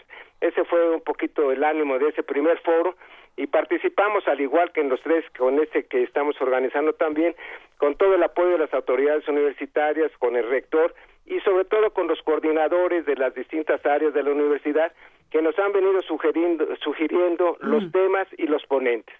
El primer año fue pues una revisión, eh, digamos, transversal del horizonte de la universidad. El año pasado tuvimos uno en donde reflexionamos sobre las nuevas tecnologías de la información para la educación, sobre los temas del cambio climático, sobre los temas de los desafíos de las políticas públicas en materia de salud. Y esta vez nos propusieron pues un tema que a nosotros nos pareció fascinante, que es el tema de vivir en las ciudades. Nuestro país y muchos en el mundo se están volviendo cada vez más urbanos y la definición, el alcance, el horizonte y el diseño de qué hacer con las ciudades es un tema muy trascendente. La primera efectivamente fue sobre el tema respirar. Sí. Hoy tenemos el tema de llegar, habitar y disfrutar. Y los distintos especialistas de la universidad que están participando, pues nos están ayudando a conjugar estos verbos y están eh, dándole contenido a estos desafíos eh, con una eh, cuestión muy interesante. Los distintos especialistas tienen eh, la posibilidad de generar una visión muy diversa, pero al mismo tiempo integradora de cuál es este desafío de la vivir en las ciudades. Por ejemplo, en el caso de la de hoy, que se llama Llegar, el, uno, el primer ponente es Manuel Suárez Lastra, y nos va a hablar de movilidad y transporte. Él es el director del Instituto de Geofísica y ha participado entre sus muy distintas experiencias en la localización de la infraestructura cíclica en la Ciudad de México y participó también en otros proyectos urbanos. Es especialista nuestro y también eh, trabajó como maestro en planeación urbana, es otro de sus grados por la Universidad de California. Entonces él nos da una visión sobre movilidad y transporte. Otro distinto es cómo llegamos a nuestros destinos. Y aquí la especialista es Mirna Ortega. Ella es licenciada en Administración Pública y Ciencia Política. Fue subdirectora de promoción cultural en la delegación Coyoacán y nos genera también otro enfoque distinto respecto al desplazamiento para llegar a nuestros destinos. Otro diferente, cómo llegar a la ciudadanía, es de José Antonio Pérez Islas, que maneja el Seminario de la Juventud y que ha sido coordinador de este seminario en la UNAM y es maestro en sociología y doctorante en, estudios en ciencias sociales. Y por último, Angélica eh, Lozano, Angélica de Real Lozano, que es, fíjate, licenciada en matemáticas aplicadas y computación y maestra en ingeniería por la UNAM. Ella nos va a hablar del reto del transporte de pasajeros y de carga. Entonces, eh, pues, alrededor de todos estos desplazamientos, como ustedes saben, pues hay enormes retos y hay visiones eh, muy diversas. hay quienes piensan, por ejemplo, que lo que hay que hacer es eh, pertrechar, por ejemplo, eh, áreas como los centros históricos, en donde se elimine de la circulación el, el automóvil. Hay algunas propuestas, por ejemplo, ahora, de que ya los nuevos edificios no tengan espacios de estacionamiento para forzar a la gente a que utilice medios públicos de transporte y hay quienes en cambio consideran que el desafío de movilidad pues tiene que generar mucha mayor facilidad para que la gente pueda llegar rápidamente a sus destinos. Buscar equilibrios, tener esos horizontes es bien valioso y además cómo aderezar, por ejemplo, la posibilidad de aprovechar desplazamientos que a veces llevan dos o tres horas para llegar a nuestros destinos, para que no se vuelva simplemente un traslado físico, sino que pueda acomodarse con algunas posibilidades de reflexión, algunas posibilidades de lectura, algunas posibilidades incluso hasta de formación o educación musical inclusive, pues que pueda hacer que ese desplazamiento que hoy tenemos que realizar de manera cotidiana pueda tener un contenido que nos enriquezca. Creo que pues alrededor de estos temas tan sugerentes eh, vamos a tener posibilidad de escuchar la opinión de expertos, su visión informada y pues por eso nos da tanta ilusión la celebración de esta segunda conferencia en nuestro foro 2020. Compartimos el entusiasmo, sin duda, y bueno, eh, quedamos a la espera de saber cómo les va con todas estas conferencias. Trataremos de, estar ahí con ustedes. De, de no, a ver, ¿cómo le hacemos los que queremos asistir al foro 2020? es en la unidad de posgrado, allá en Ciudad Universitaria. ¿Nos tenemos que inscribir en algún sitio? Pueden llegar, pueden llegar tal Excelente. cual. ¿eh? Pueden llegar tal cual.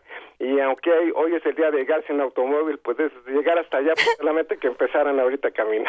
Nos vamos caminando desde Adolfo Prieto 133. A tono con el ambiente, ¿eh? Oye, Dionisio, a ver, pero si no nos dio tiempo de llegar caminando, porque bueno, venimos desde acá, ¿hay alguna manera de verlo por internet o se van a...?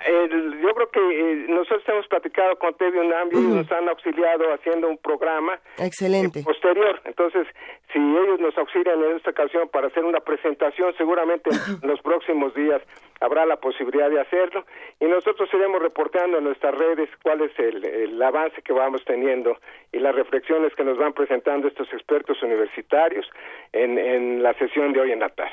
Pues sin duda son temas interesantes y nos encantará conocer todas estas reflexiones. Dionisio Mid, presidente de la Fundación UNAM, nos sumamos a, este esfuerzo y celebramos con ustedes el Foro 2020. Muchas gracias por hablar con nosotros. Al revés, es un placer y les, doy, me, les agradezco mucho la oportunidad de hablar con la comunidad universitaria. Es justamente uno de los objetivos de la Fundación es vincular el trabajo del Consejo de la Fundación con los propios académicos y con los estudiantes, que son los destinatarios principales de estos espacios de reflexión, que justamente les pueden abrir inquietudes, les pueden abrir oportunidades de especialización hacia el futuro.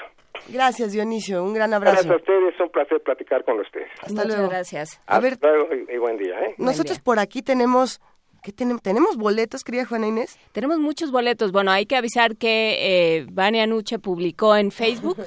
Vania, sí. Dice que sí. Dice que sí. En Facebook publicó eh, una convocatoria para que adquieran boletos para el autocinema Coyote. ¿Mm?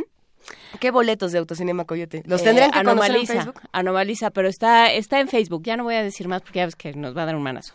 Y luego, el Instituto Politécnico Nacional, a través de la Dirección de Difusión y Fomento a la Cultura, a quien le agradecemos muchísimo, como siempre, que nos tomen en cuenta para, para invitarnos, eh, invitan al concierto tributo a Alex Lora que le ofrece el grupo El Tributo. ¡Ah, qué maravilla! Si usted quiere ir a cantar la estación de la DO, si usted siente que la vida es como un juego de ajedrez, todo eso, tenemos cinco cortesías dobles al público. Eh, la cita es este viernes 23 de septiembre a las 5, viernes a las 5 en el Auditorio Ingeniero Alejo Peralta del Centro Cultural Jaime Torres Bodet, ya saben, en, en Avenida Wilfrido Maciés y número casi esquina con Avenida IPN en Zacatenco. Y bueno, pues ahí está el baterista Pedro Martínez, el bajista Rubén Soriano, que viva el rock and roll, dice aquí nuestro, nuestro comunicado. Así es que cinco cortesías dobles por teléfono 55 36 43 39, 55 36 43 39. Es posiblemente el, el, el comunicado más rockero que nos han mandado en la historia de las historias, ¿verdad? Y que viva el rock and roll. Que viva el rock and roll. Está bien. Y, y sí, estuve a dos de hacer la voz de Alex Lora, pero francamente es muy temprano. Quizá con mi tos yo podría, pero no va a suceder. Yo creo que que tenemos que durar hasta las 10, Luis Iglesias. Tenemos que durar hasta las 10. Queremos invitar a todos a que se acerquen a leer la Gaceta UNAM esta semana, que tiene de los contenidos más interesantes, tiene discusiones eh, bastante sabrosas que ustedes han podido escuchar, por ejemplo, en estas notas que nosotros compartimos a lo largo de la transmisión, muchas de ellas, por supuesto, que están relacionadas con el contenido de Gaceta UNAM. Así que acérquense a la versión literaria. Es, es buenísima la Gaceta, a mí sí me gusta mucho. La disfruto. Eh, por supuesto, y en esta semana, eh, más bien en esta edición que aparece hoy, eh, tenemos un, un, par de notas, una muy interesante de un alumno de ciencias que bueno, propone, él, él ya lo, lo, conocíamos, ya lo teníamos más o menos en el radar porque él generó una investigación para producir un acelerador de partículas muy pequeño y muy barato. Y se, ah. este y bueno, y ahora lo que dice va a un foro sobre ciencia y paz en la ONU y dice, entre, entre más investigación, que esto se relaciona con lo que hablábamos con Pepe Franco, entre más investigación, entre más se destina a la educación, habrá menos jóvenes que darle al narcotráfico. Ah, estoy, estoy Entonces, bueno, pues es, es, un es un gran tema. Pueden pueden leer todo todo esto en la Gaceta ahora que lleguen a su lugar de trabajo, a su facultad, a su centro de investigación. Y bueno, vamos a nuestra nota nacional. Vamos a nuestra nota nacional, pero antes de nuestra nota nacional creo que es ah. importantísimo que charlemos con nuestros amigos del ah. Centro Cultural Universitario Tlatelolco. Ya lo decíamos, viene la exposición de tatuaje prehispánico Intili Intlapali. Y para contarnos más sobre este asunto, Ricardo Cardona, jefe de logística de exposiciones y proyectos especiales, ya está en la línea. ¿Estás ahí, Ricardo? Estoy aquí. Hola, buen día. ¿Cómo estás, Ricardo? Qué gusto escucharte. Igualmente, muchas gracias. Oye, cuéntanos, por favor, a ver, eh, esta, este concurso de tatuaje ya había ocurrido en ocasiones anteriores y habíamos tenido la oportunidad de acercarnos a una exposición bellísima. Me imagino que en este caso, pues no será la excepción. Eh, pues ah, ese es el plan, evidentemente, sí es nuestra segunda edición. Cierto del concurso y pues ya la próxima semana, el 28 de septiembre, inauguramos la, la nueva muestra con los resultados de este año. Eh, pues sí, es una, una muestra fotográfica de los tatuajes que seleccionó el jurado. Son 24 imágenes. Eh, hubo dos categorías, ya lo hemos platicado, pero recuerdo, dos categorías en eh, modelos originales, modelos que copian exactamente igual a un tema prehispánico y hay también diseños nuevos. ¿No? Eh, entonces fueron categorías A y B, y pero también se hizo una mención a textos que nos llamaron la atención. Eh, hubo un par de escritores en el jurado para para evaluar eh, esta parte, no le, le llamo propiamente literario, pero cuando concursan los participantes también nos mandan un texto sobre su tatuaje. Entonces también vamos a, a incluir esa, esa parte. Claro. Y bueno, entonces eh, tenemos la imagen, tenemos la palabra y bueno, también les hicimos unas entrevistas, entonces los, vamos a ver en, en video en, la exposición hablando de todo lo relacionado a sus tatuajes. Ricardo, ¿ya tuviste la oportunidad de leer algunas de estas historias, de, de observar las imágenes de estos tatuajes?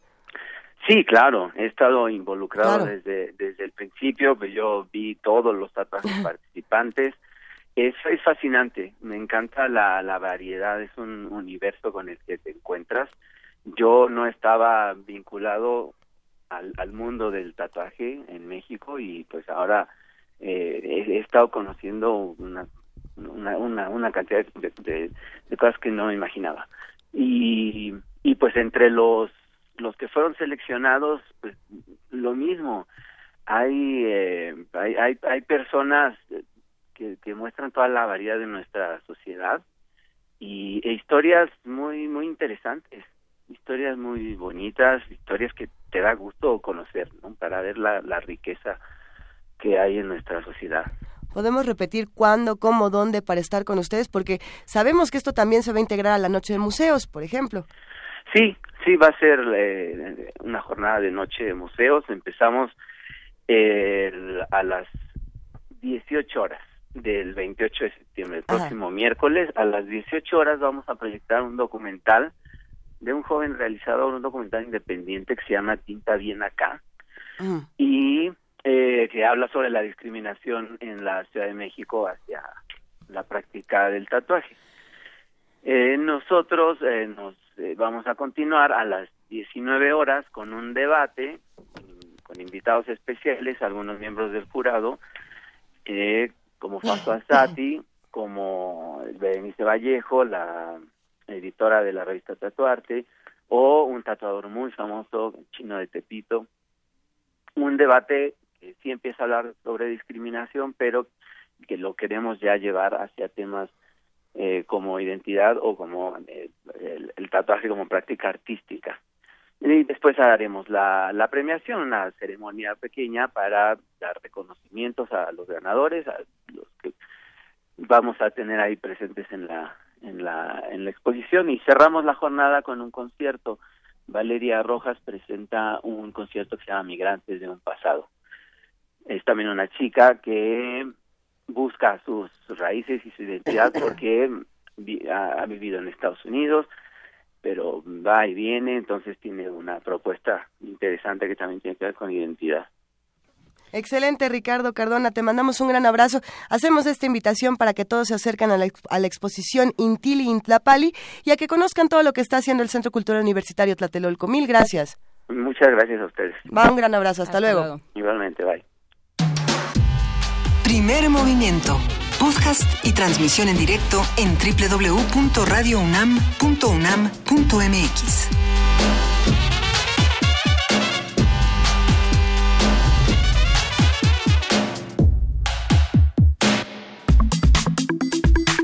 Nota Nacional.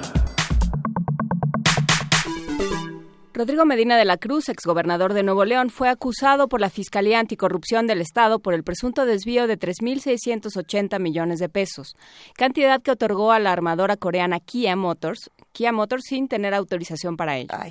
El pasado 9 de agosto, el juez de control Jaime Garza Castañeda determinó procesar a Medina por el delito de ejercicio indebido de funciones públicas tras participar directamente en la promoción indebida de incentivos a Kia Motors, como bien mencionamos.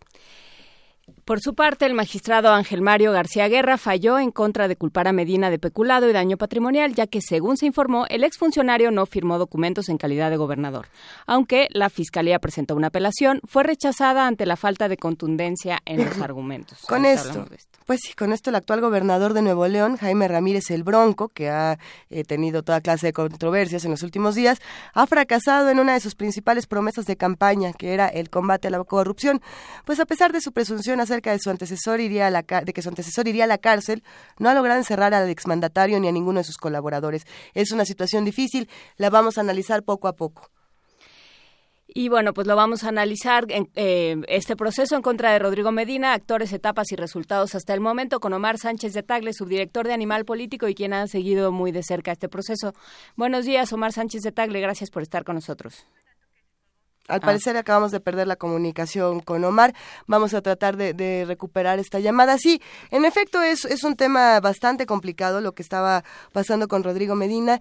Y, y una vez más, el bronco queda en medio de las cosas y todos preguntamos, bueno, ¿y, y, y, qué onda contigo? Por otro lado, ¿esto dependía de él o no?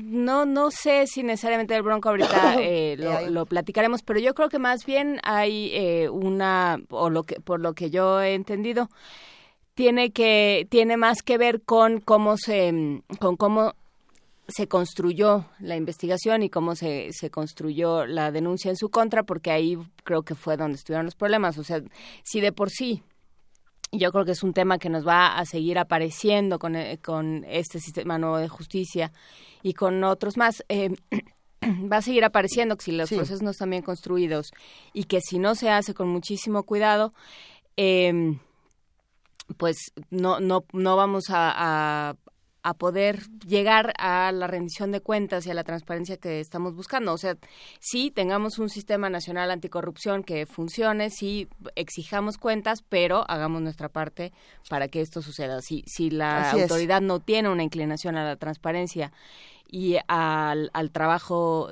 rindiendo cuentas, pues habrá que exigir mucho de este lado para que aquello funcione. Y bueno, pues lo que nos toca a nosotros, como siempre, es seguir estos casos, no dejarlos pasar solamente porque pensamos que, que ya fue y que hasta ahí quedó el asunto con la corrupción y que la impunidad eh, sigue triunfando. Eh, tratemos de darle seguimiento. ¿Qué está pasando? Por ejemplo, ahora se dice que ya aplazaron la audiencia de Rodrigo Medina, eh, que está precisamente investigado por estos asuntos, y así nos lo vamos a ir llevando. Yo me pregunto hasta cuándo va a ser aplazado este, este tema, cuánto tiempo va a pasar en, en lo que tenemos alguna solución concreta. Por su parte, como lo mencionábamos, el magistrado Ángel Mario García Guerra, que fue el que falló en contra de culpar a Medina, pues tampoco ha dado mayores explicaciones. Pero bueno, lo que eh, intentamos seguirnos comunicando con Omar Sánchez Tagle, vamos con nuestra nota internacional y seguimos con este programa. Nota internacional. En nuestra nota internacional, a principios de septiembre, personas con síntomas de asfixia llegaron a los hospitales de Alepo, Siria. Un muerto y 60 intoxicados fue el saldo del ataque que fuerzas del régimen efectuaron sobre el barrio de Al-Sukari, donde lanzaron barriles con gas cloro, según reveló el Observatorio Sirio para los Derechos Humanos. Sin embargo, no es la primera vez que el gas cloro es usado como arma química en Siria. De acuerdo con la ONU, en esta zona ya se han realizado al menos dos bombardeos con, con gas cloro y se acusa a Daesh de usar gas mostaza. Previamente, el 5 de abril, se usó gas cloro en otro barrio de Alepo. Otro caso tuvo lugar en agosto cerca de la ciudad de Al-Kiara, al sur de Mosul, cuando el autodenominado Estado Islámico atacó con cloro a las unidades del ejército de Irak. Esta mañana conversaremos sobre esta sustancia y su utilización como arma química en diferentes conflictos internacionales. Para esto nos acompaña Benjamín Ruiz Loyola. Ustedes ya lo conocen, es colaborador frecuente de este espacio, es profesor de la Facultad de Química de la UNAM y primer inspector mexicano de armamento, parte del equipo de investigadores de inspectores de Naciones Unidas en Irak. Benjamín Ruiz Loyola, qué gusto escucharte. Muy buenos días. Muy buenos días a ustedes. El gusto es todo mío. Saludarlos a ustedes y al auditorio. A ver, eh, Benjamín, tú que has trabajado muchísimo el tema de armas químicas, ¿cómo funciona ahora el cloro como arma? Mira, el cloro eh, no es algo no es algo nuevo. De hecho, el cloro fue la primera arma química que se utilizó de manera masiva el 22 de abril de 1915. Esto eh, funciona de una manera muy muy simple desplaza al, al oxígeno y entonces eh, te sofoca, te provoca asfixia. Puedes eh, recuperarte si sales del área y respiras aire puro o si te dan oxígeno, pero eh, el cloro también es una sustancia que causa quemadura. Entonces puede causar quemaduras en los ojos, puede causar quemaduras en las mucosas y obviamente puede causar quemaduras internas. Entonces, a lo mejor no te mueres por la intoxicación con cloro, pero sí puedes llegar a morir por eh, el, el efecto de las quemaduras internas que te puede provocar. Entonces, es una es una sustancia que es muy útil para para para todo el mundo, pero eh, es una lástima que haya gente que lo utilice para lastimar a los demás. Eh, eh, el cloro no es una sustancia mala, los malos son los que lo utilizan de una forma equivocada. Por supuesto, es, esa es la cuestión, cómo estamos haciendo uso de sustancias que en un principio tendrían que, que estar en cualquier, en cualquier parte sin que tuviéramos miedo del uso que les vamos a dar, ¿no? En efecto, esto, el, el cloro es una sustancia indispensable para el proceso de, purificación del agua potable. Por ejemplo. Porque elimina los microorganismos. Pero, pues como vemos en grandes cantidades, elimina a los macroorganismos como los seres humanos. ¿no? A ver, pero ¿en qué momento, Benjamín, esto se convierte en una alerta internacional? ¿En qué momento los científicos de diferentes países dicen aquí hay un problema y hay que, y hay que hacerlo visible? Mira, el, el, gravísimo problema es que eh, en 2013 Siria se adhirió a la Convención para la Prohibición de Armas Químicas y eh, entregó su armamento químico a la OPAC, a la Organización para la Prohibición de Armas Químicas. Su armamento fue destruido, eh, fue primero neutralizado en alta mar y después fue llevado a instalaciones especiales en Alemania para ser completamente destruido. Pero el grave problema es que como el cloro es una sustancia que industrialmente tiene un, eh, una gran cantidad de usos y como mencionábamos es indispensable para purificar el agua potable, entonces no es algo que se pueda destruir, no tiene sentido tratar de destruirlo. Entonces, de eso se aprovechan quienes lo van a mal utilizar, porque entonces es eh, relativamente fácil el poder robarse el cloro de las instalaciones donde se tiene almacenado para darle un uso legítimo, un, un uso de, de, de, paz, un uso, un uso de apoyo a la sociedad para, para mal utilizarlo. Y eso es lo que, lo que queremos puntualizar, que de alguna manera es importantísimo que se dé mayor atención a las instalaciones donde se produce y donde se guarda el cloro para impedir estos robos. Ahora, el, el otro problema es que lo que está pasando en Siria es que aparentemente el gobierno es el que ha estado utilizando el cloro, pero también el gobierno ha llegado a acusar a a los eh, a los eh, rebeldes, digamos, a los a los independentistas de haberlo empleado. Y como no hay condiciones para que se haga una inspección adecuada para determinar quién lo utilizó, es muy difícil establecer sanciones. El gobierno sirio podría ser sancionado de acuerdo con la Convención de Armas Químicas, pero mientras no se pueda demostrar que ellos fueron los que lo utilizaron, está, está en chino. Y a los rebeldes nadie les puede establecer sanciones porque no son un Estado. Porque por principio son rebeldes. Exactamente. y, y, ahí el tema es como, como siempre en este conflicto y en otros, eh, Benjamín, Ruiz Loyola, es el problema es la población civil, porque bueno, empiezan, em, según tengo entendido, lo detectan cuando la gente empieza a llegar a los hospitales con todos los niños, la población más vulnerable, los ancianos, empiezan a llegar a los hospitales con estos problemas en las, en las vías respiratorias. En efecto, ese es el, grave problema.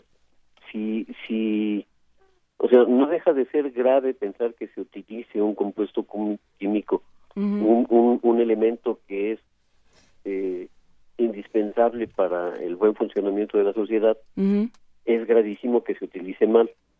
Pero si fuera solamente entre los soldados del régimen y los rebeldes el problema, bueno, arréglense entre ustedes, pero lamentablemente como siempre la población es la que la población civil es la que termina siendo la más afectada y, y pues aparentemente ni a unos ni a otros les importa lo que está sucediendo con la población civil. Sí. Eh, tan es así que cuántos millones de refugiados han sido desplazados de Siria porque no es sostenible la situación dentro del país, ¿no? Sí, eh, dentro de ese país y de, y de muchos otros. E, ¿Y qué, otras, qué otros temas tienen en, en el radar? Eh, digamos, ¿formas parte de alguna de alguna grupo de científicos? Mira, lo que lo que nosotros estamos tratando de hacer es que a nivel local los eh, los grupos de científicos primero nos manifestemos en contra del empleo de sustancias que, que son eh, producidas para beneficio de la sociedad y que, que no se pervierta su uso de esta manera. Y por otro lado, alertar a la sociedad de que solamente si nos unimos todos vamos a poder lograr en algún momento, al menos eso esperamos, que haya un poco más de justicia. Ayer, lamentablemente, aparentemente hubo un ataque con gas mostaza por parte del ejército islámico en Irak, en Mosul. Entonces, esto, pues esto sigue agravándose porque el, eh, el ejército islámico no es un estado. Ellos se autodenominan Estado Islámico, ah, pero no son un estado, esto y no son, por lo tanto, pues ni siquiera se han pensado en que pudieran ser firmantes de la Convención de armas químicas. por lo tanto, ni siquiera se puede pensar en sancionarlos. Y nuevamente lo que ocurre es que otra vez es la población civil la, afectada. ¿no? Entonces, es increíble que, que más de un siglo después del primer ataque masivo con armas químicas, más de eh, casi a casi 20 años de la entrada en vigor de la Convención de Armas Químicas, que ha sido muy efectiva porque más del, del, del 70% de las armas químicas en, en, el mundo han sido destruidas, todavía haya seres inconscientes que utilicen eh, la ciencia para el mal y no para el bien. Pues es que ellos te dirían que la están usando para el bien, ¿no? Ese es el gran problema en estos conflictos. Pero bueno, desde luego hay gente hay gente dañada y hay poblaciones, hay, hay un país entero que está destruido, entre muchos. Es, es parte de lo que habría que habría que considerar, ¿no? este, hasta dónde llega el, el, concepto de, doble moral. La causa justa. Exactamente, o sea, yo creo que no puede haber causa justa en donde los principales afectados sean los que no tienen participación alguna en la causa. Por supuesto. Tendremos que seguir discutiendo todos estos temas, Benjamín Ruiz Loyola, eh, para ir cerrando con esta conversación. Eh, sin duda lo que está ocurriendo en estos momentos eh, es importante en Siria, tenemos que poner particular atención, pero ¿en qué otros países podemos ver que estén ocurriendo cosas similares? ¿Qué podemos aprender de las técnicas que, se han utilizado para defendernos de este tipo de ataques? Mira, eh, eh, en donde vemos este tipo de ataques con relativa frecuencia es también en Irak. Así es. Esto, particularmente en la zona de, los kurdos, en donde hay una gran batalla entre, entre los kurdos y eh, la gente del Estado Islámico. en la mayoría de los países que tenían almacenadas armas químicas, se han, se han destruido. Digo la mayoría porque hay eh, dos países que no han terminado de eliminar sus arsenales químicos, que son Estados Unidos y, y Rusia. Y hay eh, algunos países que no son firmantes de la convención, por lo tanto no se tiene conocimiento siquiera si tienen armas químicas. Así es. Algunos de esos países son Egipto, Israel y, para que no nos sorprenda mucho, Corea del Norte. Corea del Norte, por supuesto. Sí, ahí no tenemos conocimiento de qué es lo que qué es lo que pueda haber almacenado y, y cuál sería la posibilidad de que en un momento lo, lo emplearan. Es decir, la mayor parte del mundo, inclusive, eh, como te mencionaba, eh, Siria ya eliminó la, la gran mayoría de su arsenal químico y ahora se está utilizando una sustancia de uso industrial y de uso eh, social, digamos así, de gran importancia para la purificación del agua, para, para emplearlo mal. Entonces, eso es muy difícil en tanto la gente que lo emplea no tenga la conciencia para decir, eh, vamos a pelearnos con las manos y no con, no con otras cosas, ¿no? Sí, no vamos a, a, discutir y a negociar y, a pensar y a tratar de... Entendernos los unos a los otros a veces. Pero bueno, pues sí. Eh, eh, tratar de convencernos es imposible cuando estamos convencidos de que tenemos la razón y no queremos negociar. Claro, ayer escuchaba eh, a un analista político decir es que la política, la verdadera y buena política consiste en convencer al otro de hacer algo que no quiere hacer. Y creo que eso es lo que nos está faltando, buenos políticos y buenos negociadores. Sí, y eso es un problema a nivel mundial. Por supuesto. Eh, muchísimas gracias, como siempre, Benjamín Ruiz Loyola, profesor de la Facultad de Química de la UNAM, primer inspector mexicano de armamento, parte del equipo de inspectores de Naciones Unidas en Irak. Muchísimas gracias por conversar con nosotros y por traer a nuestra atención este tema. Seguiremos gracias a ustedes por la, por la, facilidad que, que nos dan para expresar sobre este tipo de temas. Esto, ojalá pueda pronto estar ahí con ustedes en el estudio para tomamos un cafecito. Eso, Benjamín, veremos. Les mando un gran abrazo a ustedes, al ausente y sobre todo al auditorio. Gracias, hasta luego. Que tengan buen día. Igualmente. Primer movimiento. Clásicamente... Incluyente.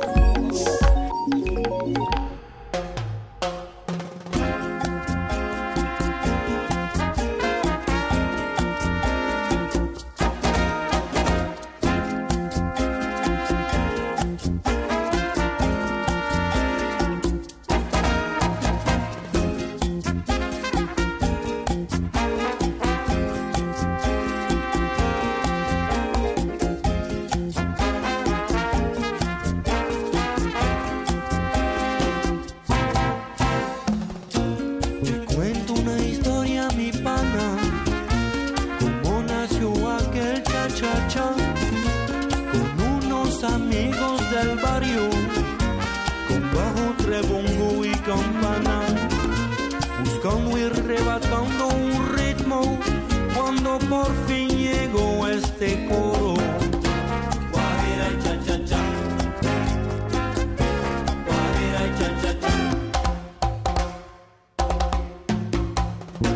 Cogí una campana en la mano, la gente empezó a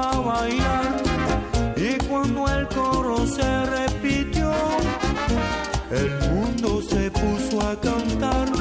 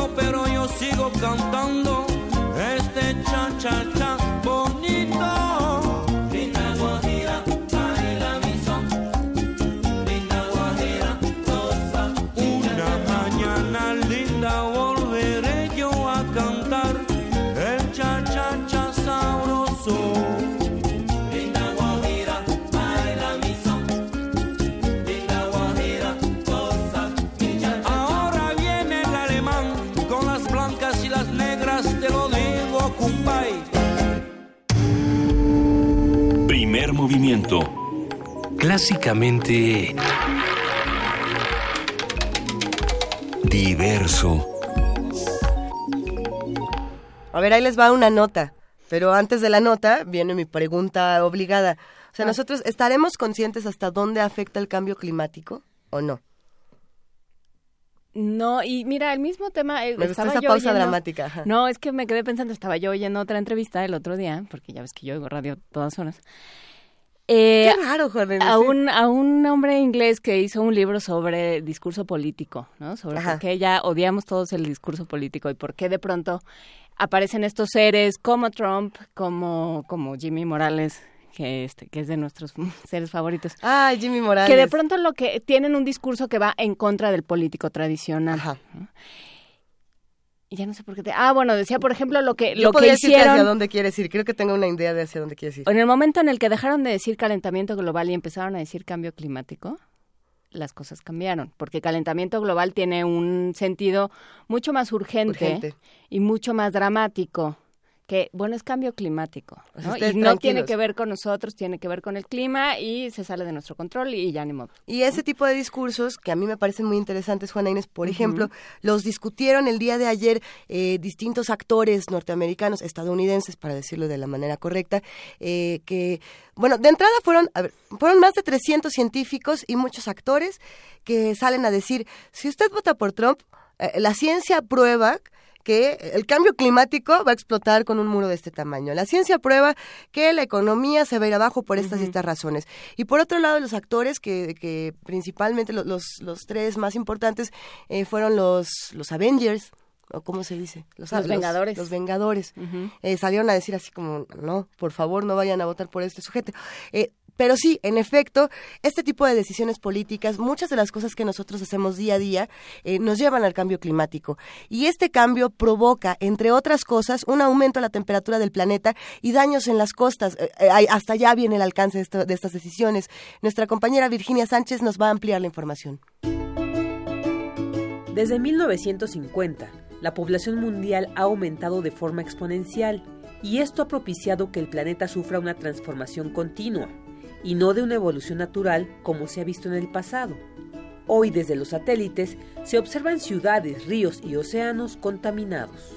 El doctor Joan Albert Sánchez del Instituto de Ciencias del Mar y Limnología comparte para Radio UNAM algunos de los daños que provoca el cambio climático. más importante es quizás el más evidente y a la vez que menos nos preocupa, que es la destrucción física. Allí donde antes había playas, lagunas costeras, ecosistemas muy valiosos, ahora lo que vemos son ciudades, huertos, barcos. Luego está la basura. La basura tiene efectos directos sobre los organismos costeros. Luego esas ciudades y esas actividades turísticas pues provocan lo que llamamos residuos urbanos. Esos residuos orgánicos hacen que las aguas de las costas sean cada vez más turbias y tengan cada vez menos oxígeno. Eso lo que hace es que cada vez haya menos pesca y a veces incluso produce un fenómeno que se llama anoxia. Y por último, quizás el impacto más conocido del que más se habla y que es la contaminación por cosas como lo que llamamos metales pesados, plaguicidas y en algunos casos muy puntuales también la radiactividad. El experto advierte sobre un impacto más sutil y difícil de detectar, pero a la larga el más drástico. Se trata de contaminantes como el CO2 y el metano, que dejan pasar la luz del sol, pero no dejan salir la radiación infrarroja, fenómeno que provoca el aumento de la temperatura del planeta y daños en las costas. Habla el especialista. El primero y más importante y más claro es el nivel del mar. El nivel del mar debería ser hoy estable, prácticamente debería estar subiendo a menos de un milímetro por año. En la actualidad está subiendo a más de 3 milímetros por año. Eso quiere decir en un siglo del orden de 30 centímetros. Eso parece poco, pero quiere decir que zonas que antes no eran inundables ahora lo van a ser y ese nivel de crecimiento será cada vez más rápido. ¿Qué están sufriendo? Pues están sufriendo costeras que cada vez se inundan con más frecuencia, están sufriendo infraestructuras costeras, como por ejemplo las de Pemex en la zona de Tabasco, y también están sufriendo los ecosistemas naturales costeros, como por ejemplo ese ecosistema tan importante para la protección de nuestras ciudades y de nuestras comunidades, que son los manglares. Estas alteraciones han generado cambios drásticos en el planeta durante los últimos 100 años, de tal manera que si queremos seguir viviendo en la Tierra, advierte el académico, es urgente que aprendamos a respetarla. Para Radio UNAM, Virginia Sánchez. Búscanos en redes sociales, en Facebook como Primer Movimiento UNAM y en Twitter como P Movimiento o escríbenos un correo a primermovimientounam@gmail.com. Hagamos comunidad. Son las 8 de la mañana con 51 minutos. Estamos aquí en Primer Movimiento. A ver, no nos han escrito tanto como nos hubiera gustado que nos escribieran el día de hoy. Estamos en arroba P Movimiento, en diagonal Primer Movimiento UNAM y en el teléfono 55 36 43 39. Por esa razón, vamos a complacer a los que sí nos están escribiendo. Juan Carlos Franco O. Juan Carlos Franco O nos escribió muy tempranito y dijo en el aniversario del natalicio de Alejandro Rossi, de este maestro de la universidad a quien seguimos extrañando, nos gustaría escuchar algo de él. Es por supuesto no solo eh, pues no solo pertenecía a esta a esta universidad, sino que era miembro del Colegio Nacional. Así es que vamos a escuchar con Alejandro Rossi entre amigos. Un café con gorrondona. Entre amigos. Los buenos cuentos, me han dicho, comienzan en un lugar definido. El lecho de un moribundo, la orilla de un río, un velorio o un burdel. Estoy de acuerdo. Así debe ser. No hay tiempo, no hay espacio para las ramificaciones interesantes, la historia de la bigotona abuela portuguesa, los veraneos en la playa y los sofocos ante el cuerpo enorme y desnudo de la madre entrevisto desde la terraza del hotel. No hay tiempo para inventar la biografía de Da Silva. Apenas lo tengo para decidir un poco a la carrera cuál será el sitio en que debe aparecer por primera vez. Pienso que lo mejor es verlo cuando entra al colegio, a las ocho de la mañana, casi siempre vestido de franela gris, con un portafolio negro reluciente, caminando rápido, hacia la brigada de los externos. Estamos entre jesuitas, claro está, y hay que saludar al padre Williner, flaco, altísimo, lacónico, cuello de avestruz, naturalista apasionado, un mosquito del río Paraná lleva su nombre, un sacerdote de sotana limpia en cuya cabeza vemos un raro y pequeñísimo bonete. Le tiende la mano a Da Silva como lo hace siempre, sin alegría, más bien con un fastidio resignado, pero el rostro es sorpresivamente cordial y burlón, convencido, creo yo ahora, de que todos éramos unos hipócritas. Da Silva apenas inclina leve la cabeza y sin mirar a nadie se dirige a su pupitre, al fondo del salón, muy lejos de Billiner. De un perchero que recorre la pared entera, descuelga un guardapolvo blanco crema. Lo examina para saber si es el suyo. Se lo pone y comienza a botonárselo calmosamente, con sabrosa meticulosidad. Pareciera que cada botón que entra en el ojal es una victoria.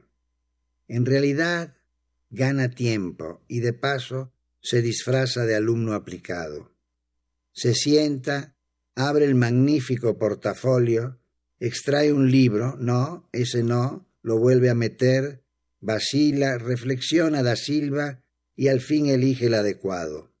Lo abre, es cierto, pero si observamos bien, advertimos que lo ha abierto sin fijarse ni en el capítulo ni en la página.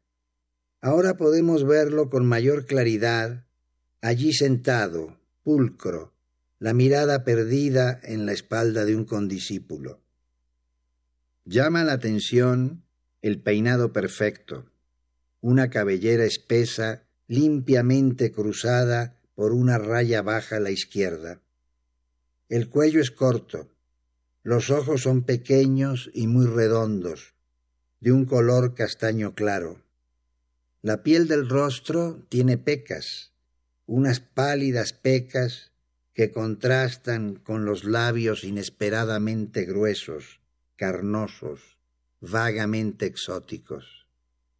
Da Silva casi no se mueve.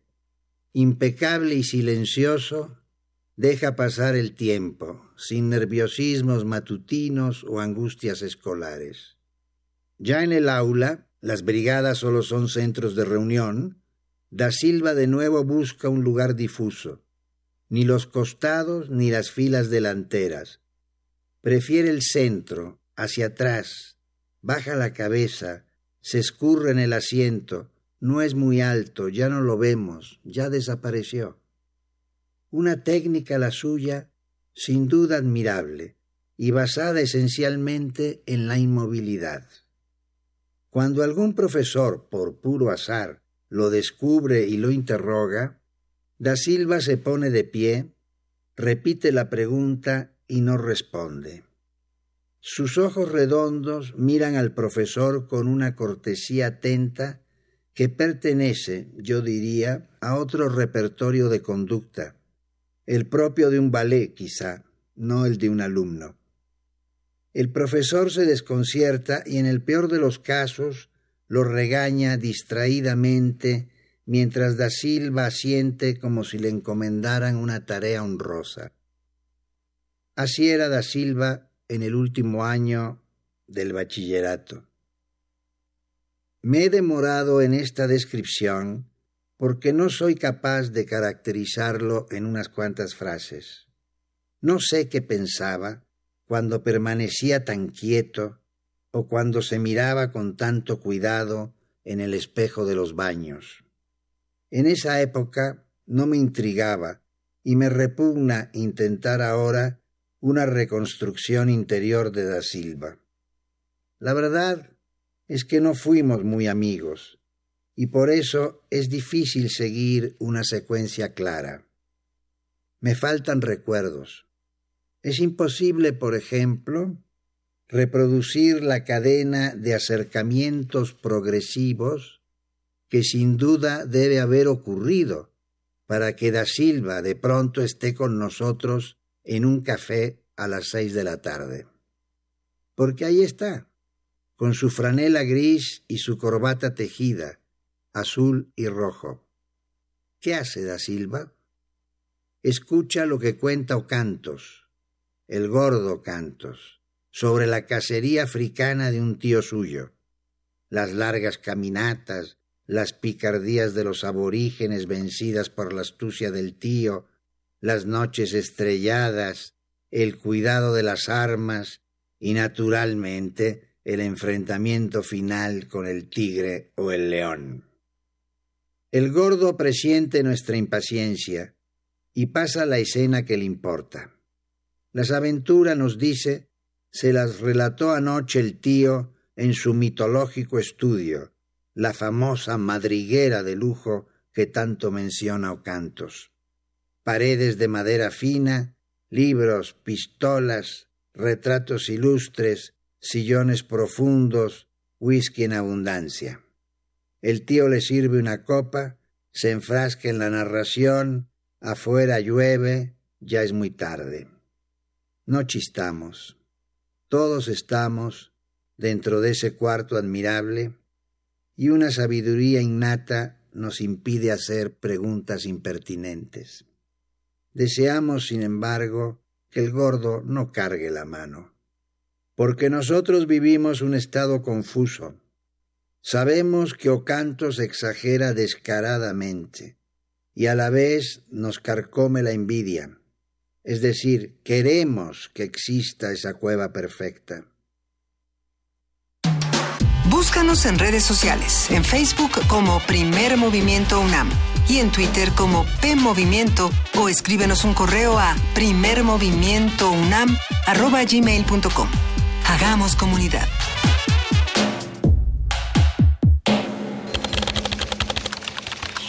informativo. La UNAM. El rector de la UNAM, Enrique Graue, recibió la visita de Daniel Hernández Ruy Pérez, su homólogo de la Universidad de Salamanca, con quien acordó intensificar la colaboración académica y cultural entre ambas instituciones. La Universidad Nacional Autónoma de México entregó diplomas y medallas a 213 alumnos sobresalientes de su sistema incorporado. Los estudiantes obtuvieron promedios superiores a 9 en el ciclo escolar 2015-2016 y destacaron por contribuir con sus conocimientos a solucionar los problemas del país. Nacional. El Fondo de las Naciones Unidas para la Infancia reveló que en México 4.1 millones de niños y adolescentes no asisten a la escuela. En su estudio Niñas y Niños fuera de la escuela, el organismo detalló que 3.8 millones no están matriculados y 260 mil no asisten regularmente a clases. Habla Javier Treviño, subsecretario de Educación Básica. Ante estos desafíos que nos presenta el estudio de UNICEF, justamente hay políticas públicas por parte de la Secretaría de Educación Pública eh, muy claras, muy definidas, atender eh, estas eh, zonas del país, atender estas regiones y las estamos definiendo en todo el eje de acción en materia de equidad e inclusión. Por su parte, Christian Skug, representante de UNICEF en México, consideró que el derecho a la educación no es negociable. Hemos visto tendencias muy positivas y estamos trabajando, apoyando a lo, que podemos hacer para, para fornir eh, información, análisis, etcétera, y, hablar de, de cómo podemos continuar a avanzar en, en el país. La Comisión Interamericana de Derechos Humanos instó al gobierno mexicano a investigar y sancionar la muerte de los periodistas Agustín Pavia y Aurelio Cabrera, asesinados el pasado 13 y 14 de septiembre en los estados de Puebla y Oaxaca respectivamente. Al comparecer ante Comisiones Unidas del Senado como parte de la glosa del cuarto informe de gobierno, Gerardo Ruiz Esparza, secretario de Comunicaciones y Transportes, habló del recorte presupuestal en el sector, los avances en materia de telecomunicaciones y de la construcción del nuevo aeropuerto, los trenes de pasajeros México-Toluca y México-Guadalajara e infraestructura. Hemos impulsado un programa de eficiencia y modernización administrativa lo que nos ha permitido la cancelación de 1.520 plazas, 8% del total de plazas de oficinas centrales del ST, y lograr ahorros anuales por 900 millones de pesos en gasto corriente, que equivale al 9% del total del gasto. En el marco del Día Mundial sin Automóvil, el gobierno de la Ciudad de México anunció que este jueves el primer cuadro del centro histórico permanecerá cerrado a la circulación de automotores. Internacional. Evo Morales, presidente de Bolivia, cuestionó las políticas migratorias de las potencias mundiales. Una de cada 100 personas en el mundo es refugiado o desplazado por el calentamiento global o por guerras e invasiones imperiales. ¿Cómo es el caso de los desplazados de Siria, Irak, Libia y otros países. Tenemos esperanza que todos los pueblos del mundo podamos empezar a construir una ciudadanía universal y una única y patria grande donde los pueblos vivamos en armonía Diputados de oposición de Guatemala aseguraron que la inestabilidad política de su país puede provocar un golpe de Estado para suspender la administración del presidente Jimmy Morales. Habla Boris España, diputado del partido Movimiento Reformador. Con cada una de las decisiones que vienen tomándose de parte del Ejecutivo, el riesgo que existe de que, de que exista un golpe de Estado es cada vez más latente en el país. La inestabilidad que se vive con la toma de decisiones es eh, honestamente una situación caótica. Médicos y organizaciones civiles hondureñas se manifestaron en Tegucigalpa en contra de las iniciativas presidenciales que buscan privatizar el servicio de salud pública. Habla Suyupa Figueroa, presidenta del Colegio de Médicos de ese país centroamericano. Nosotros eh, como Colegio Médico estamos eh, sumamente preocupados por estas iniciativas de ley que tienden eh, a entregar y demeritar la atención pública en la prestación de servicios de salud y privilegiar la atención privada en materia de salud. Un día como hoy. En 1932 nació Juan García Ponce, ensayista, escritor y crítico literario mexicano. Fue un miembro destacado de la generación de medio siglo. El gato, Inmaculada y La aparición de lo invisible son algunas de sus obras más reconocidas.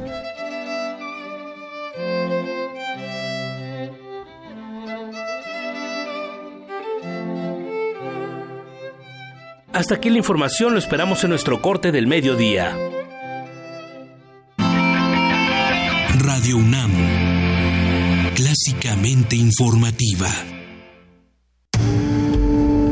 Primer movimiento. Clásicamente... Reflexivo.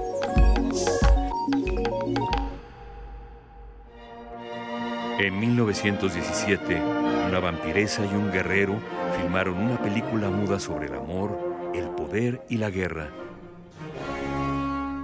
Conoce la apasionada historia de Antonio y Cleopatra, ópera de Johann Adolf Hasse. Dirección Horacio Almada. Todos los lunes de septiembre a las 20 horas en la sala Julián Carrillo de Radio UNAM. Entrada libre. Ven y adéntrate en las historias. Una soprano excéntrica revive el asesinato que la condujo a su propia muerte. Realidad y locura. Castigo ante la rebeldía. Teatro Matiné trae para ti Heroínas Transgresoras.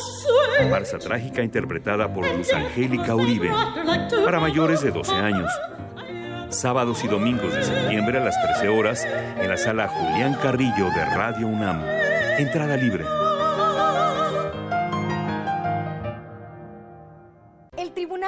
Electoral del Distrito Federal te garantiza, entre otros derechos, votar y ser votado, asociarme libre e individualmente, ejercer mi participación como ciudadano. Para ello, el TEDF resuelve las controversias que plantean ciudadanos, candidatos independientes, partidos y asociaciones políticas, entre otros. Como ves, es una función que el TEDF realiza de manera permanente y para todos. Tribunal Electoral del Distrito Federal por la defensa de tus derechos político-electorales. Cinco mujeres son perseguidas por una sombra que las acecha. Un mínimo error y el verdugo devorará a su presa. El ciclo Teatro en Domingo trae para ti un Minotauro para cinco lobas, puesta en escena del taller literario Calomba. Domingos de septiembre a las 18 horas en la sala Julián Carrillo de Radio UNAM. Entrada libre. Las voces interiores pueden hundirte o ayudarte a sobrevivir. Primer movimiento. Clásicamente... Universitario.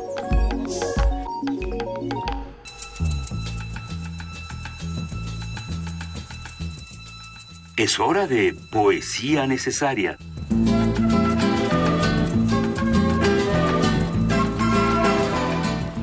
De la mañana con 8 minutos es hora de poesía necesaria y vamos a... ¿Tienes un poema cortito, Luisa Iglesias? A ver, Dos cosas. Sí tengo un poema cortito. En efecto, ¿quién fue? Manuel Defis nos dijo que va a mandar uno para que no me canse. Uno corto. Pues es que en realidad cuando uno tiene un espasmo bronquial siente que tiene como, como un enanito sentado en el plexo solar eternamente. Y entonces... que te da un par de golpes, como de pataditas. Ajá, y entonces esto de las, las frases muy largas o que requieren exhalciones muy amplias, pues toma mucho trabajo. Pues no es, fácil, ¿verdad? No es tan fácil. Pero ah, creo que todos nos ha pasado que hemos tenido unas malas semanas respiratorias. Esta es una lección de vida para que todos nos vacunemos, todos, porque yo creo que todos aquí en Primer Movimiento nos enfermamos. ¿Quién? Levanten la mano, ¿quién se enfermó? No, yo todavía no, ¿eh? No se han enfermado. O no se enfermen porque hay muchísimo que celebrar el día de hoy. Hoy, por ejemplo, como lo dijimos, es cumpleaños de la UNAM. Hoy también es cumpleaños de Mauricio Cruz, que nos pidió que lo felicitáramos y hasta le vamos a dedicar un poema. Le pusimos las mañanitas al principio. Eh, para que, pa que vea. Hoy también... Es que no yo desde temprano. Hoy también es cumpleaños de Joan Jett, este ícono de la cultura eh, LGBTTTI. Y hoy también es cumpleaños de uno de mis cantantes favoritos, que además es poeta, que además es artista plástico, que además es intelectual. Siempre es Nick Cave. Siempre es Nick Cave. La respuesta con Frida y con, y con Luisa siempre es Nick Cave. Siempre va a ser A lo que uno pregunte, o David Bowie. O David Bowie. Siempre. O Trent Reznor. No. O Tom Waits. No. Bueno, a ver, Nick Cave está cumpliendo 59 años, lo celebró sacando su nuevo disco, que está bastante bueno, échenle una, una buena escuchada, una buena oída. Y vamos a compartir con ustedes un poema que si bien no es tan breve, tiene unas frases muy ágiles y esperemos que lo disfruten. Se llama Piensas que lo haré, pero no lo voy a hacer. Ajá. Un poema es eso que no pasa, a unas sabiendas de que no va a pasar nada. Confundir tu mano con mi mano, tus ojos con mis ojos, tus deseos con mis frustraciones. Un poema es eso que escribes cuando vivir ya no te hace falta, un poema es un edificio en llamas, un edificio demoliéndose, un complot político, una rueda de prensa sin periodistas. Un poema es todo lo que tiene un poema si no levantas la vista y dejas de leer.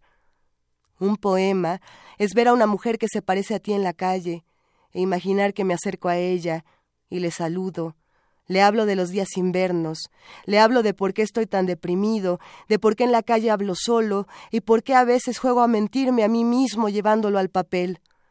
Luego ella se desvanece y dice, ¿Has vuelto a escribir?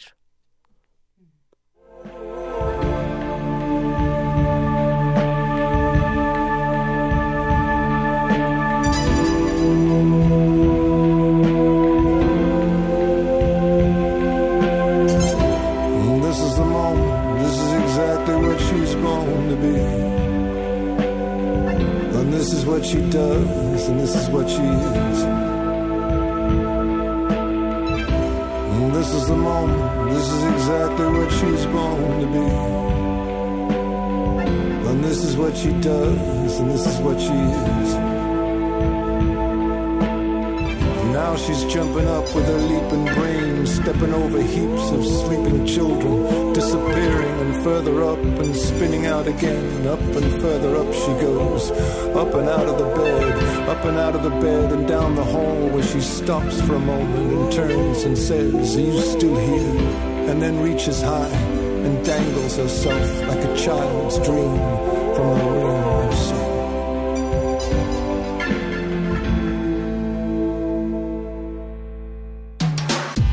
En redes sociales, en Facebook como Primer Movimiento UNAM y en Twitter como P Movimiento o escríbenos un correo a primermovimientounam@gmail.com.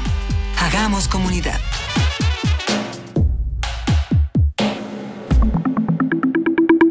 La mesa del día.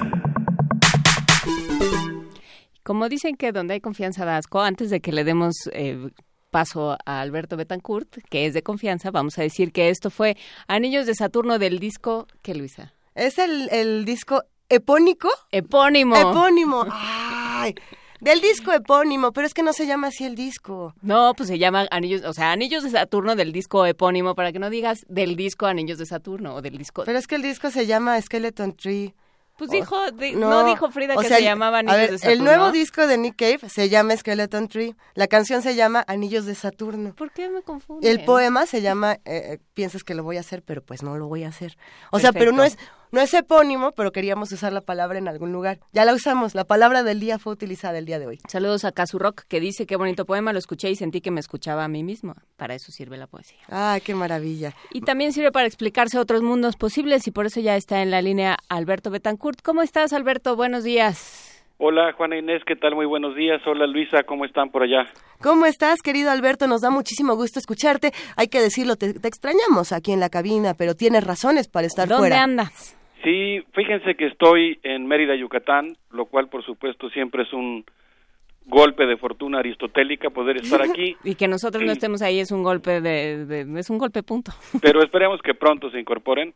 Estoy aquí porque se está realizando el décimo congreso de la Sociedad Mexicana de Etnobiología, un evento realmente interesante en donde se están haciendo propuestas académicas muy sugerentes para la formulación de un modelo alternativo de conservación del patrimonio biocultural. Espero que la próxima semana podamos hablar sobre, sobre eso. Claro que sí. Pero en, en la intervención del día de hoy, pues yo quisiera referirme a la invitación que hizo el presidente de México, Enrique Peña Nieto, a Donald Trump. ¿Por, ¿Por, qué tan difícil y tan dura esta mañana, Alberto? Pues porque creo que siempre vale la pena hablar de lo que podríamos llamar el desastre perfecto. Eso. Y sobre todo porque pues la sociedad estadounidense los gobiernos del mundo, los migrantes en Estados Unidos y la inmensa mayoría de los mexicanos estamos siguiendo con profunda preocupación la campaña presidencial estadounidense ante la creciente posibilidad de que Donald Trump y su discurso de ultraderecha lleguen a la presidencia. Yo quisiera recordar aquí que el día 29 de junio lo hablamos al aire en primer movimiento en Ottawa, Canadá, durante la conferencia de prensa de los líderes de América del Norte. No sé si ustedes recuerdan, Luisa Juan Inés, pero mencionamos que el presidente Enrique Peña Nieto había hecho una alusión eh, muy clara a Donald Trump, en la cual había dicho que el populismo y el proteccionismo eran formas de demagogia similares a la estrategia utilizada por Mussolini y Hitler. De hecho, esa intervención causó un malentendido con el presidente Barack Obama, que pensó que lo de populista era para él, porque él se concibe a sí mismo como eh, neokeynesiano, y provocó un pequeño incidente.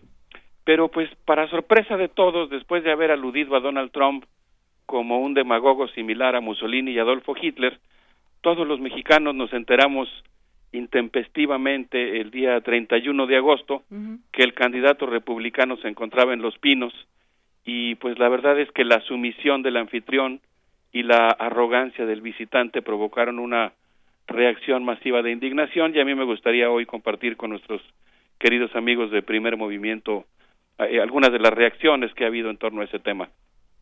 Por eh, favor, Alberto, sí. Lo primero que quisiera decir, eh, Luisa, amigos del auditorio, es que pues Miguel Bazáñez, quien fungió como embajador de México en Estados Unidos durante siete meses, fue cuestionado severamente por diversos legisladores y por los periodistas, por ejemplo, de la revista Proceso, por la falta de atención y de respuesta que, que, mm, digamos, expresó durante su gestión como embajador, que no correspondían con la necesidad de defender a los mexicanos ante la embestida retórica de que eran objeto por parte de Donald Trump. Sin embargo, en su cuenta de Twitter, al enterarse de la visita de este personaje a nuestro país, Miguel Bazáñez escribió en su cuenta de Twitter que nadie ha puesto en tan grave peligro la relación entre México y Estados Unidos como Enrique Peña Nieto al invitar a Donald Trump. Es decir, cuando eh, Miguel Bazáñez fue sustituido, la explicación que dio la Cancillería mexicana era justamente que ahora se requería de una actitud más contestataria frente a Trump. Eh, el día 7 de septiembre, en una entrevista con Carmen Aristegui, el ex embajador de México en Estados Unidos hizo un cuestionamiento muy fuerte a la visita de Trump y dijo que sí era posible que Donald Trump llegara a la presidencia de Estados Unidos, lo cual representaría un grave peligro para México y para el mundo. Y describió eh, bueno, describió la situación diciendo que la victoria eventual de Trump sería ese tipo de cosas que ocurren aunque la gente se niegue a creerlo. Y eh, explicó que su peligrosidad radica en la inestabilidad de sus opiniones. Es un candidato que, como todos nuestros amigos del auditorio saben, ha amenazado, por ejemplo, con usar armas nucleares y según el eh, diplomático mexicano Miguel Bazáñez, pues podría poner al mundo ante el umbral de una tercera guerra mundial.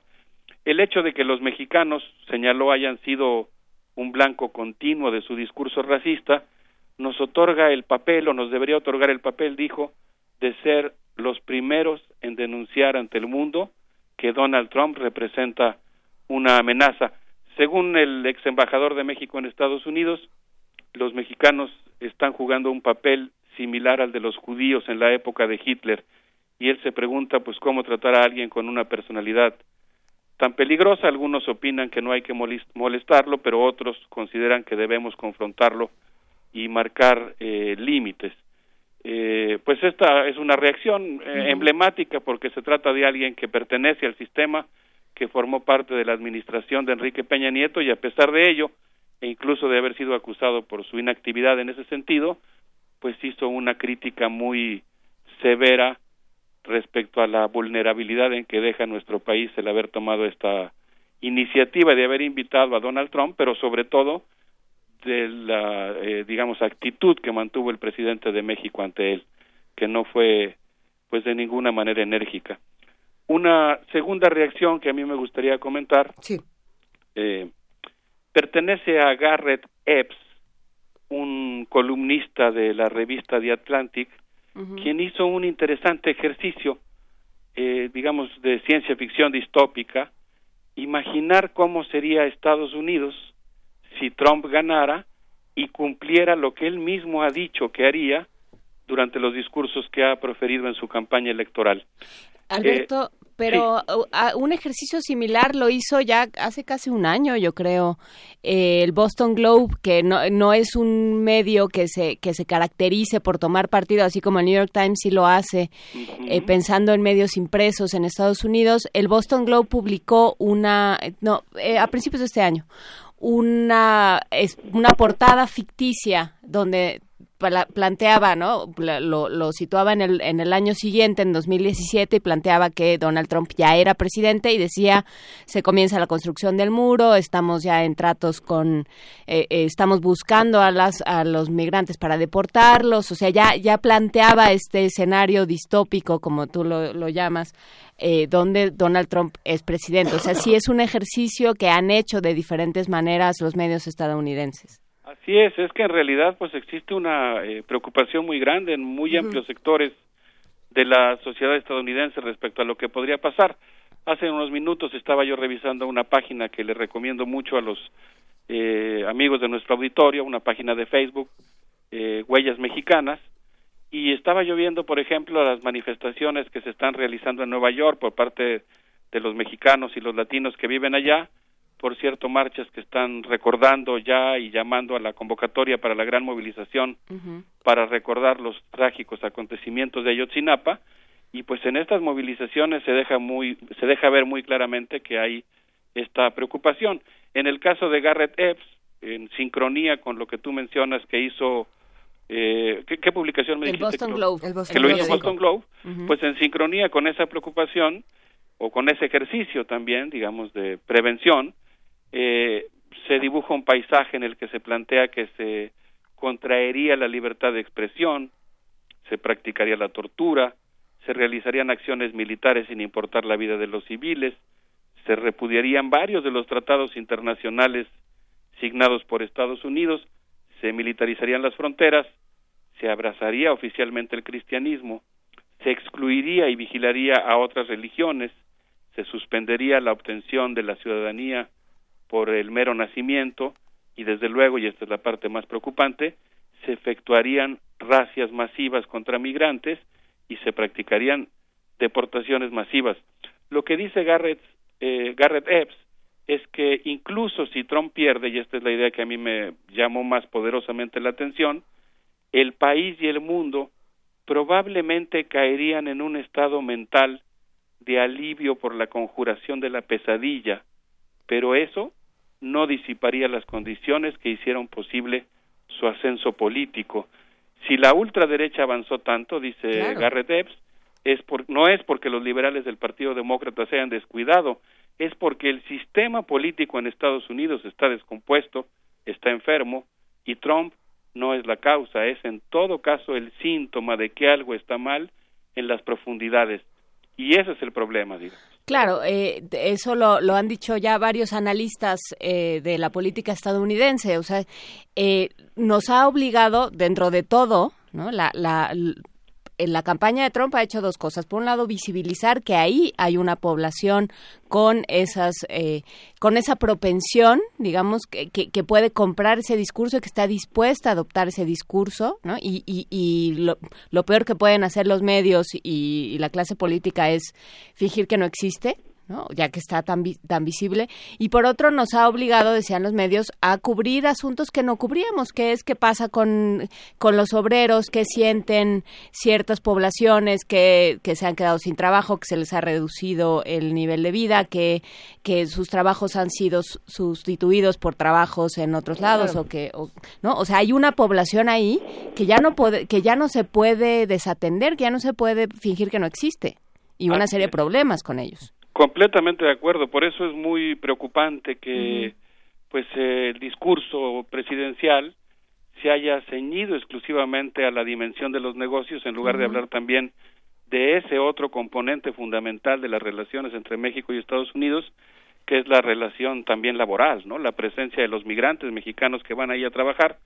Y en ese sentido, Juan Inés, pues no sé, a mí me gustaría dedicarle mi intervención a don Jorge, un trabajador jornalero que es descrito por Luis Carlos Rodríguez en una publicación que se llama The Éxodo, que está publicado en la página de Facebook de Huellas Mexicanas, y él dice que el 17 de septiembre fue un mal día para don Jorge en Calexico, California, pues como en otras jornadas esperó pacientemente un descuido del encargado de Jack in the Box, donde venden hamburguesas y sodas, para poder rellenar de refresco y hielo un viejo vaso de plástico, obviamente sin pagar y con ello poder soportar unas horas más en la espera de busca de jale, de trabajo en esta zona fronteriza y desértica de Estados Unidos.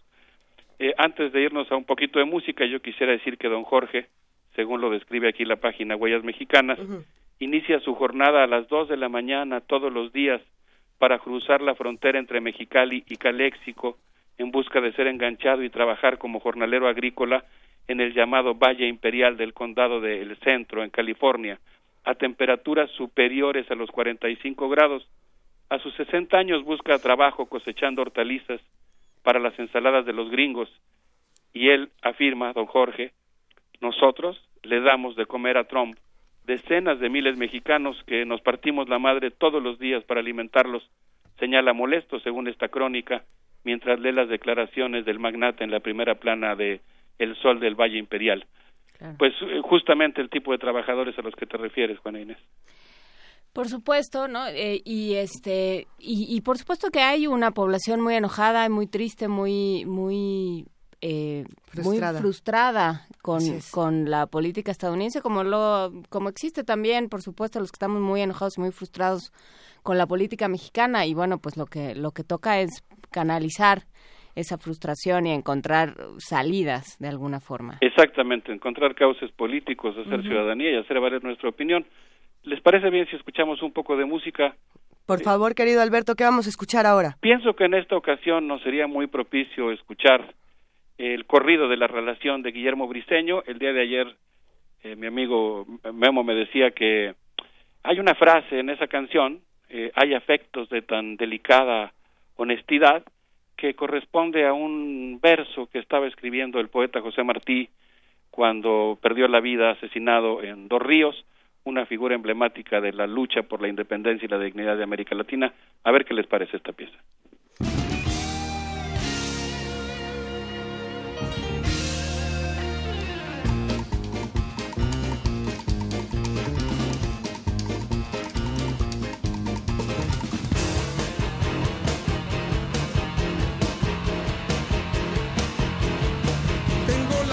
sensación que hay mucha relación entre el corrido y otros tipos de canción. Tengo la sensación que hay mucha relación entre el corrido y otros tipos de canción. Hay afectos de tan delicada honestidad, la euforia imperial es el dilema. Su aptitud es la digestión de medio México.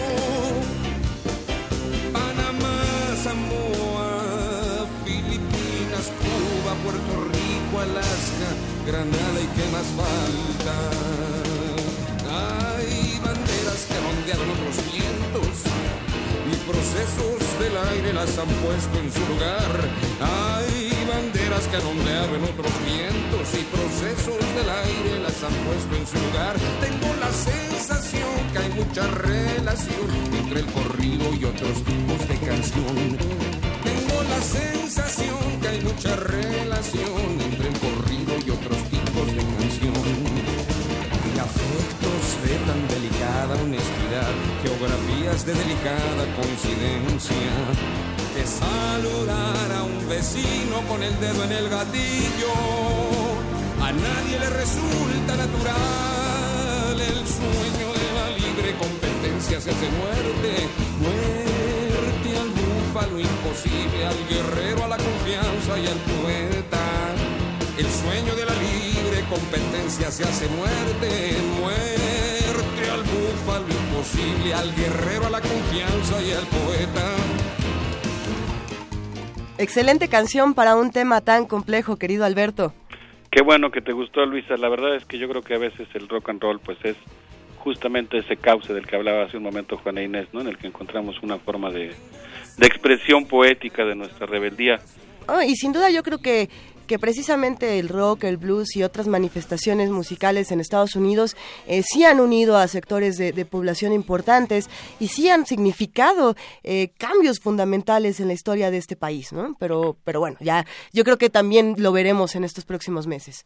Claro, ese es todo un tema, ¿no? De cómo el arte pone en juego eh, valores, deseos Claro. eh, tan importantes como es el caso, ¿no? y rompe fronteras porque yo creo que ese ese ha sido el gran tema de de los de todos los artistas los escritores que se encuentran en ese en ese espacio que ya no es México ya no es Estados Unidos es un territorio bilingüe mixto que convive que que dialoga constantemente y que vive de una manera que en el centro nos es muy difícil imaginar si no nos acercamos más Claro. Eh, en un momento más, si quieren, al cierre de esta conversación, me gustaría mucho que escucháramos a Agustín Lira, Sí. justamente un representante de este tipo de expresiones de la música chicana, eh, y bueno, de la música chicana eh, aludiendo al origen de eh, 1848, ese momento en que los tratados de Guadalupe Hidalgo dejan a 100.000 mexicanos viviendo de aquel lado de la frontera, un núcleo de población que ha seguido creciendo continuamente. Y por cierto que en alguna ocasión que tuve oportunidad de entrevistar a Rodolfo Acuña, eh, un historiador emblemático del registro justamente de lo que de lo que ha sido la historia de los mexicanos en Estados Unidos, él me decía que, por ejemplo, después de 1968, las, eh, la llegada masiva de estudiantes de la UNAM y de otras universidades públicas de México a las ciudades de Los Ángeles, Tucson, Chicago y Nueva York significó un reforzamiento, un aire fresco muy importante para la organización campesina, para la organización sindical, para la defensa de los derechos sociales y esto pues creo que es algo que nos puede hacer sentir muy muy orgullosos y podemos aprovechar la ocasión para mandar un saludo desde luego a los campus de la UNAM en Los Ángeles, en Chicago y a todos los mexicanos que están haciendo trabajo en ese sentido en aquel país. Eh, regresando a- al tema central, a nuestra preocupación, que es eh, la manera en la que la política exterior mexicana cometió un error tan craso, yo quisiera mencionar que el día 6 de septiembre el senador Mario Delgado planteó la necesidad de que el Senado marcara una posición distinta a la que había tenido el Ejecutivo en relación a la invitación que se hizo a Donald Trump. Eh, y bueno, el legislador expuso que nuestra nación entera, lo voy a citar textualmente, nuestra nación entera terminó ese día, esa jornada con un sentimiento de enojo, de vergüenza y frustración. ¿Por qué nos hace esto el presidente de la República? ¿A quién se le ocurrió? No hay enemigo más grande en el mundo para el futuro de nuestro país y de nuestra relación con Estados Unidos que Donald Trump. Nadie ha ofendido de manera tan grave y directa a los mexicanos como este personaje profundamente misógino, racista, ególatra, ignorante, en fin, un personaje que promueve el odio.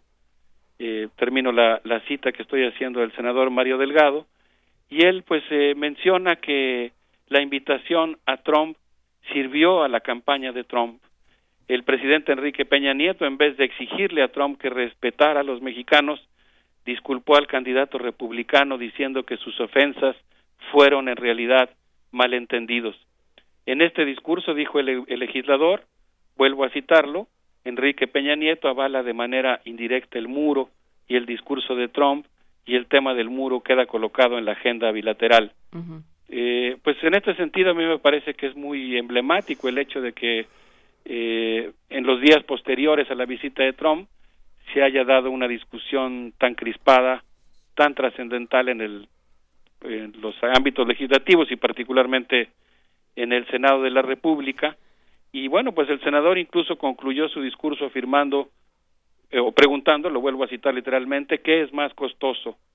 ¿Que siga el presidente de la República en estas condiciones, con estos riesgos y esta vulnerabilidad a la que ha dejado la economía y a la soberanía nacional? O que nosotros asumamos nuestra responsabilidad, dijo el legislador, de representar al pueblo y pedirle al presidente que se vaya y que renuncie. A ver, a ver. Momentito. A ver. Mal y tarde, ¿no? Reacciona el, eh, reacciona el legislativo porque, o sea, en este espacio le hemos comentado muchas veces eh, Alberto, la, la, función, el trabajo que se ha hecho en este sexenio y, en el pasado de, de trabajo, eh, de, de, política exterior y de diplomacia ha sido muy pobre, ha sido muy poco pensado, ha sido muy poco responsable con la historia de México en este sentido. Entonces, ahora los legisladores dicen, ah, qué barbaridad, qué tiradero, pues ¿dónde estaban? Completamente de acuerdo contigo, Juan Inés. Yo creo que ahí es donde el ejercicio de la, de la ciudadanía, incluso yo diría nuestra vocación académica de registrar los acontecimientos, de valorarlos, de hacer un análisis es muy importante. El partido de, de Mario Delgado, el PRD, es un partido que ha acompañado la política exterior mexicana y ha acompañado, a través del pacto con México, la política del presidente. Y bueno, no, no sé si entendí bien tu intervención, pero hasta donde pude captar, eh, coincidiría completamente contigo. Es, un, es una intervención eh, tardía, aunque a mí me parece que también es provocada por la gravedad de los hechos. Por supuesto, pero los hechos ya eran, o sea, digamos, no, no llegó aquí de, de, gratis. O sea, si hubiera tenido un legislativo que, lo, que estuviera encima de él y que estuviera marcando sistemáticamente, que estuviera haciendo, haciendo ver, lo, lo dijo aquí el otro día Roberto Duque y me pareció una, una frase muy interesante, el, el poder se controla con poder y para eso existen tres poderes en, en este país, entonces, en, y en muchos otros. Entonces, ¿por qué ahora salen a decir, ah, no, no, no, espérate, pero nosotros sí te podemos controlar? Bueno, ¿dónde estaban? O sea, sí, por supuesto, por supuesto. es muy grave, pero era muy grave desde antes. Así es, no, y yo creo que a lo que tenemos que apostarle es a un cuarto poder que es el poder ciudadano. Uh -huh. O sea, nosotros como ciudadanos tenemos que hacer valer nuestra indignación y tenemos que exigirle tanto al poder ejecutivo como al poder legislativo y en este caso al Senado que tome cartas en el asunto. O sea, yo creo que efectivamente nos corresponde como ciudadanos exigir que el Senado de la República tome una postura clara de distanciamiento frente a esto que ha ocurrido. No todos los legisladores tuvieron esta actitud, aunque en el caso de Mario Delgado pronuncia un discurso que a mí me parece trascendental y muy importante, eh, no todos los legisladores tuvieron un discurso, si tú quieres, tardío eh, al respecto. Hubo, por ejemplo, posiciones como la de la senadora Marcela Guerra, uh -huh. quien es presidenta de la Comisión de Relaciones Internacionales específicamente de la Subcomisión de América del Norte, que defendió al valiente presidente Enrique Peña Nieto, o hubo posturas como la del senador Jorge Arechiga Ávila del Partido Verde, quien afirmó, y lo cito, no es una sorpresa que con gran visión de Estado el presidente Enrique Peña Nieto dialogue con los candidatos a la presidencia de los Estados Unidos. Termina la cita. El senador Gerardo Flores, por su parte, calificó de un éxito la visita de Trump porque pasó de plantear Ay. la suspensión del Telecán a hablar de la necesidad de mejorarlo. Y aquí es donde yo considero que nosotros tenemos que hacer escuchar nuestra voz Yo pienso que si el presidente Enrique Peña Nieto hubiera defendido respetuosa pero enérgicamente la dignidad de los mexicanos, si hubiera aprovechado esta oportunidad estelar, podríamos decir, para que se oyera la voz de México, se hubiera convertido en un líder mundial. Pero en vez de plantarse, adoptó el discurso del agresor e incluso le hizo el trabajo sucio de brindarle justificaciones. Y yo creo que en ese sentido es muy urgente que nosotros busquemos que esta sensación de, de desasosiego que invadió a México pueda sustituirse por una activa recuperación de nuestro papel de sujetos y por la recuperación de México como un país formado por muchos actores, no nada más por el Poder Ejecutivo y no nada más por ciertos legisladores. Eh, no sé qué opinan. Sí, por supuesto. O sea, sí, sí hay una, una responsabilidad colectiva que, que creo que eh, sí, se manifestó muy de manera muy vehemente y, muy incendiaria cuando cuando la visita, pero que que tiene que manifestarse todos los días. El lunes cumplimos dos años de Ayotzinapa y así vamos haciendo una lista de agravios y una lista de de cosas que dicen esto que decimos esto sí ya es intolerable y sin embargo aquí sigue todo, ¿no? Así sigue todo, todo igual. Entonces, bueno, pues vamos, vamos encontrando formas, vamos encontrando espacios, ¿no? Cada quien se, se acomodará con, con los de su talante, con quienes le resulten más simpáticos o empáticos, pero, pero hay muchas iniciativas ciudadanas y si algo hemos intentado en este espacio, Alberto, y lo hemos hecho contigo y lo hemos hecho con otros actores, ha sido darle lugar, voz, eh, visibilidad a esas diferentes formas y organizaciones que tenemos los ciudadanos para agruparnos y para decir esto ya no me gusta. Por supuesto, yo, yo creo que una cosa en la que vale mucho la pena insistir es que pues hay otras alternativas. Es decir, creo que el problema es que estamos ante una atmósfera, llamémosle así, en el que pues se está desmantelando la industria petrolera nacional, se están concesionando amplias porciones de territorio a las mineras, se están regalando las playas a las transnacionales turísticas y la actitud de buena parte de la clase política es un discurso de no hay más camino que el nuestro, ¿no? Una actitud de digamos de cinismo.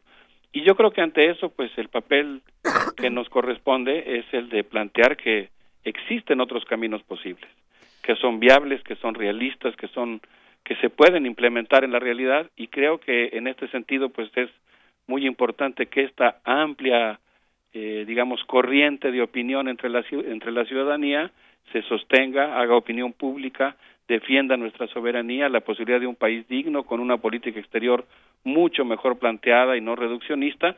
Y pues ahí está nuestro papel. Yo creo que si nosotros lo pensamos lacanianamente en lugar de pararse enunciativamente en el lugar de un otro deseante, que era lo que se esperaría, el presidente Enrique Peña Nieto replicó la voluntad narcisista de lo que en términos lacanianos sería el amo. Es decir, en vez de decir aquí hay otro que también tiene deseos y te recuerda que no estás solo, reforzó la actitud narcisista del arrogante. Y yo creo que ahora a nosotros nos corresponde recordarle al presidente y al Poder Legislativo que aquí estamos otros, que pensamos diferente y que queremos hacer oír nuestra voz. Y que les pagamos un sueldo y que queremos que trabajen de verdad para nosotros. De entrada. Pues sí, tenemos por ahí este, algunas opiniones encontradas de las herramientas que tendríamos que usar nosotros, los ciudadanos, para poder eh, encauzar nuestro descontento sin que se quede nada más en el tweet, en, en, el comentario de Facebook, en el like, sino que realmente trascienda una opinión y que se convierta en, otra cosa, en una acción. Eh, por ahí nos escribieron y nos dijeron que, que qué opinabas, Alberto, de la canción precisamente que saca eh, Vicente Fernández, este, este corrido para apoyar a Hilary, Y lo que, lo que se dice es una herramienta pop, una canción de Vicente Fernández, tiene mucho más peso que cualquiera de las acciones que haya tomado eh, el gobierno de, este país o la crítica que se realizó en redes sociales. ¿Qué opinas? Yo creo que es muy urgente que construyamos una visión, eh, digamos, popular, nacional, cosmopolita, abierta. Sí de, eh, digamos, de soberanías o de intersoberanías entrelazadas de reforzamiento de la sociedad civil bilateral para replantar, replantear radicalmente nuestra relación con Estados Unidos. Yo pienso, como eh, en el artículo que mencioné, publicado en The Atlantic, que aunque pudiéramos sentir cierto alivio, porque no sería cualquier cosa, si nos enteramos el día eh, posterior a las elecciones en Estados Unidos que Donald Trump perdió, eso no significa que estemos en el lugar en el que deberíamos estar o en el que, queremos estar. eh, la política de los demócratas en Estados Unidos ha sido pues eh, también muy negativa para nuestro país en términos de lo que ha significado de pérdida de soberanía, en términos de lo que ha significado para el mundo. Y por eso yo creo que pues eh, a reserva de que en esta coyuntura es urgente detener a Donald Trump, pues es importante replantear nuestra relación con Estados Unidos de manera mucho más radical, desde luego de forma convivencial, atendiendo a que somos vecinos, pero recuperando la voz de los mexicanos. Yo creo que eso es lo más urgente. Haciéndonos cargo de que ya hay muchos allá y de que, que buena parte de la responsabilidad que estén allá es nuestra, ¿no? O si no es que toda, y que bueno, pues hay que atenderlos y hay que dialogar. Así es. Y pues como parte de ese diálogo histórico, podríamos decir, yo eh, quisiera despedirme mandando un pues fraternal abrazo a nuestros amigos de Primer Movimiento y sugiriendo esta canción de Agustín Lira, de Agustín Lira que se llama Que hubo raza. Pues nos vamos con eso. Muchísimas gracias, Alberto Betancourt. Disfruta Mérida y nos vemos el jueves que entra para hablar de estos mundos posibles. Gracias y vamos a escuchar Que hubo raza con Agustín Lira. Un abrazo para todos. Bueno, pues que hubo, ¿cómo les va? Qué lindo día para cantar noticias que han llegado de Nuevo México, 1848.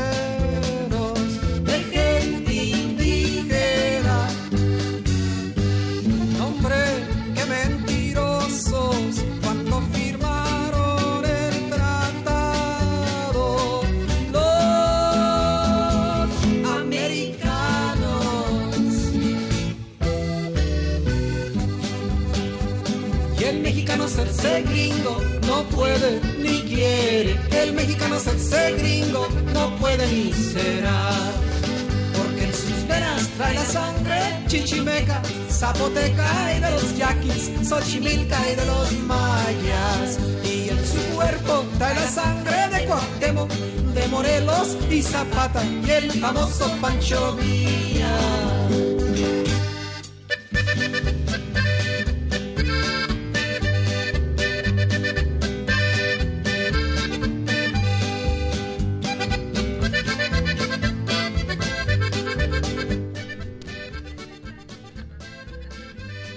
Así es. Son las 9 de la mañana con 46 minutos y aunque me hagan con su dedo así y así y así y más... No he de callar por más que con el no, dedo. he de callar. Hay muchísimo que decir, hay muchísimo que opinar esta mañana y como bien lo anunciaba Juana Inés de esa, vamos a hablar con Luis de la Barrera Solórzano. Él es director del Programa Universitario de Derechos Humanos y nos preparó una conversación desde hace algunos días que tenemos... eh, bueno, a ver, ¿la, gra- la grabaste tú, Juana Inés? Yo la grabé es, eh, so- eh, sobre el acuerdo de paz entre el gobierno colombiano y las FARC y cómo, pues como sucede muchas veces en la política, no es la solución ideal, pero es lo que hay. Van a escuchar la reflexión que es bastante interesante. Vamos a escuchar a Luis de la Barreda. Venga. Seguimos aquí en primer movimiento y ya tenemos como todos los jueves a Luis de la Barreda en la línea. Muchísimas gracias por estar con nosotros, Luis de la Barreda. Buenos días. Juan Inés, buenos días, gusto en saludarte. Buenos días, auditorio de Radio UNAM. El acuerdo entre el gobierno colombiano y las FARC permitirá poner fin a una guerra de más de medio siglo que ha destruido o arruinado la vida a cientos de miles de colombianos que han sido asesinados, secuestrados, extorsionados, torturados o violados. Lo malo es que los terribles crímenes cometidos durante ese conflicto quedarán prácticamente en la impunidad y eso ofende y lastima profundamente a las víctimas y a sus allegados. Es verdad, como apunta Héctor Abad Fachilince, El País, 3 de septiembre, cuyo padre fue asesinado por paramilitares y cuyo cuñado fue secuestrado dos veces por las FARC, que, por alto que parezca, hay que pagar ese precio para que después de más de 50 años se alcance la paz. Sin ese acuerdo, dice Abad, La guerra continuará por tiempo indefinido, ensangrentando al país, pues está claro que el gobierno no puede derrotar a los insurgentes y llevarlos a los tribunales y a prisión. No es posible negar la razón al autor del olvido que seremos.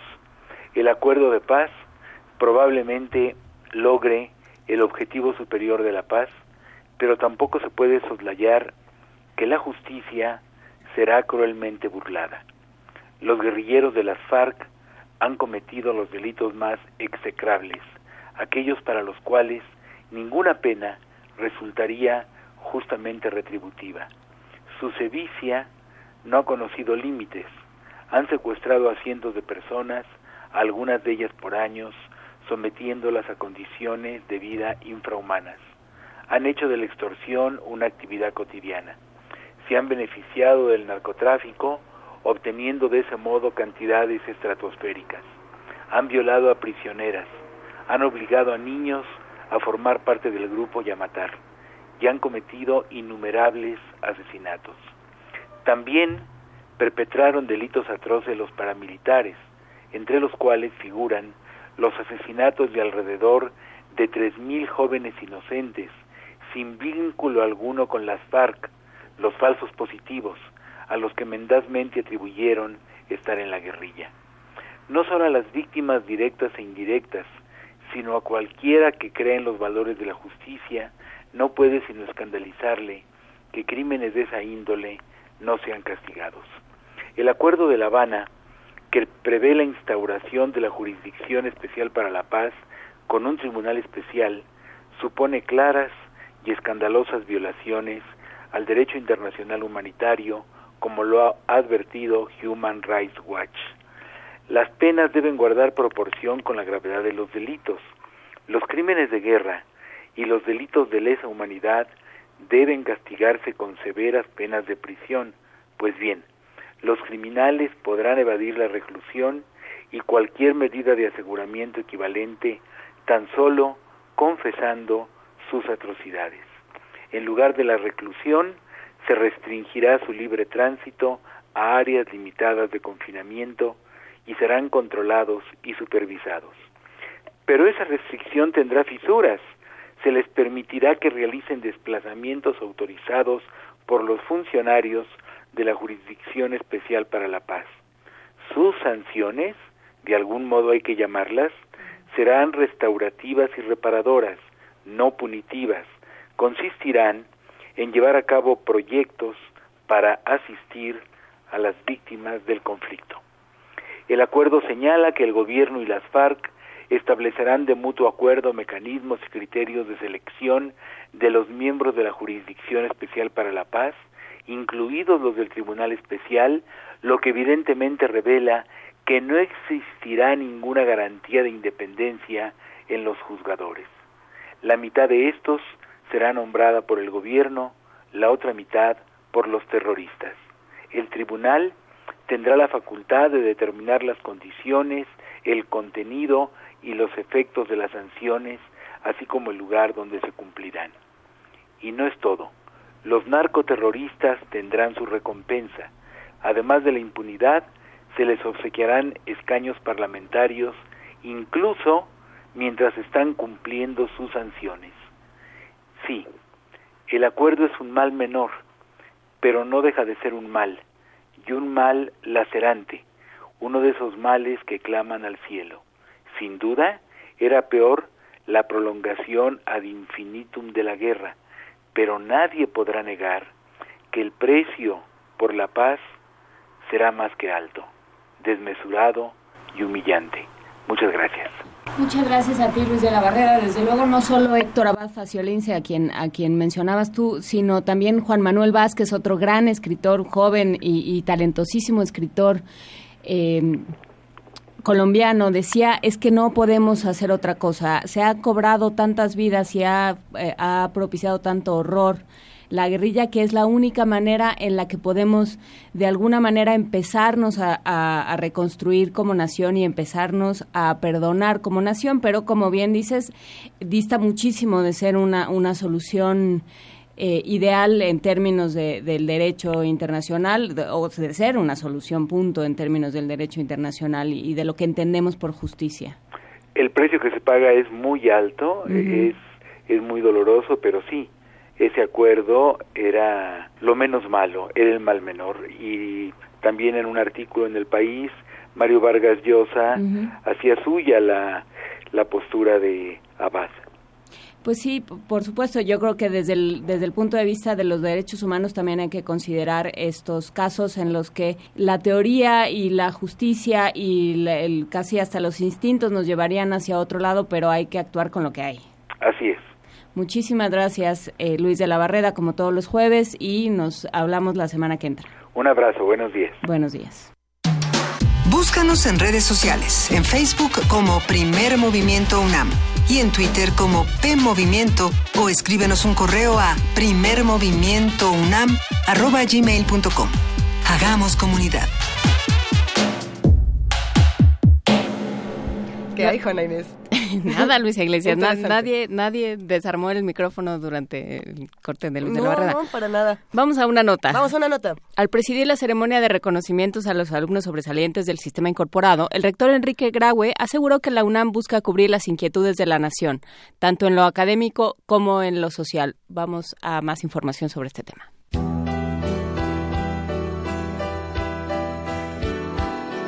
UNAM es hoy más nacional que nunca, aseguró el rector Enrique Graue, ya que no solo integra y busca soluciones a los problemas que inquietan a México, también atiende a más de 70 mil estudiantes de 25 entidades de la República de su sistema incorporado. Expuso al presidir la ceremonia de reconocimientos a los alumnos sobresalientes de este sistema. Al entregar diplomas y medallas a 213 estudiantes que obtuvieron promedios superiores a 9 en el ciclo escolar 2000 2015-2016, el rector también destacó el carácter autónomo de la UNAM, que le permite diseñar sus planes y programas de estudio, que son retomados y enriquecidos por sus escuelas incorporadas. La vocación de la universidad es nacional y parte de la vocación nacional es el sistema incorporado. 25 estados de la República 70 mil estudiantes distribuidos en todo el territorio nacional. Es nacional por eso.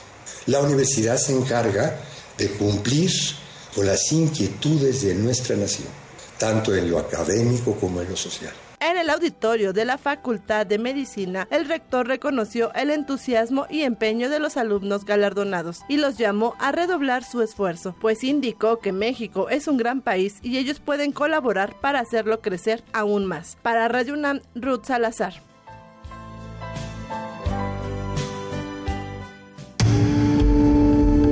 Primer movimiento. Clásicamente... Universitario.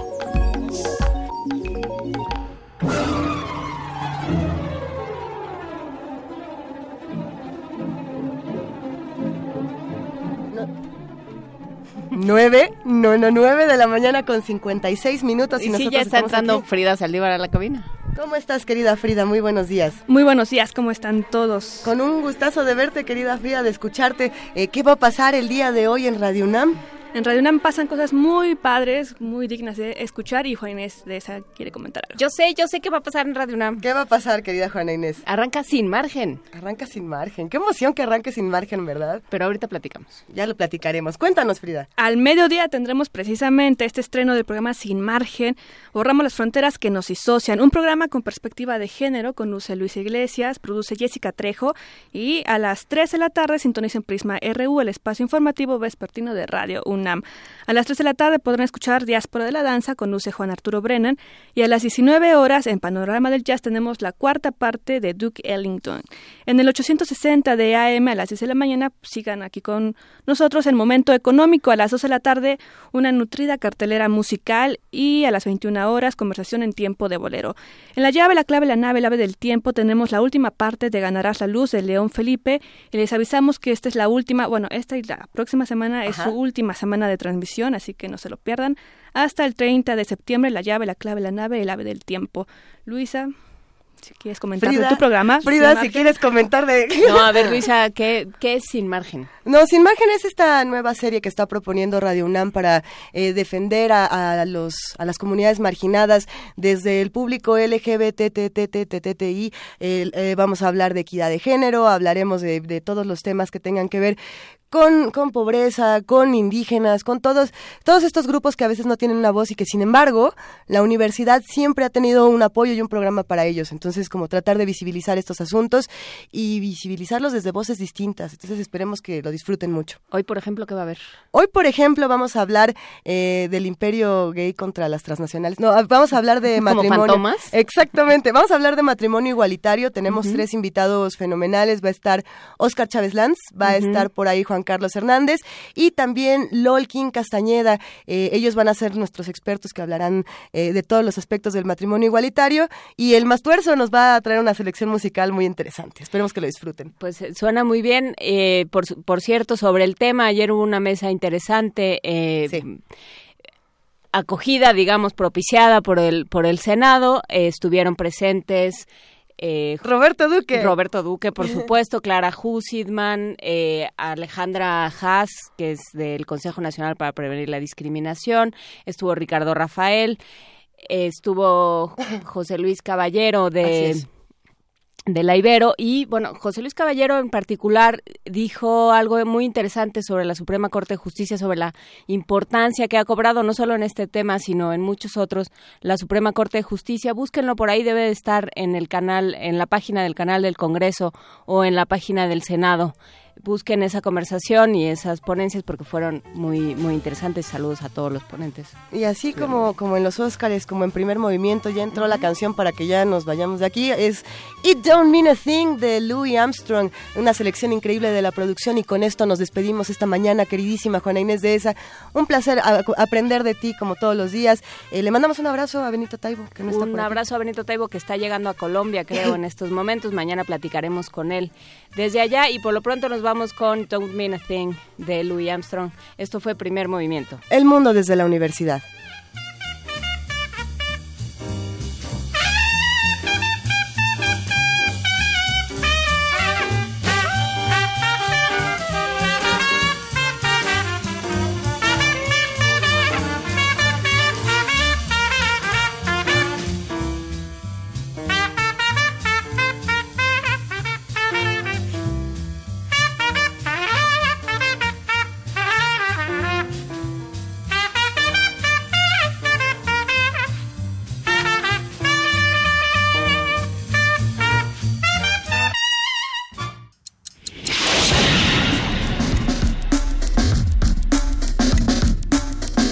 Radio UNAM presentó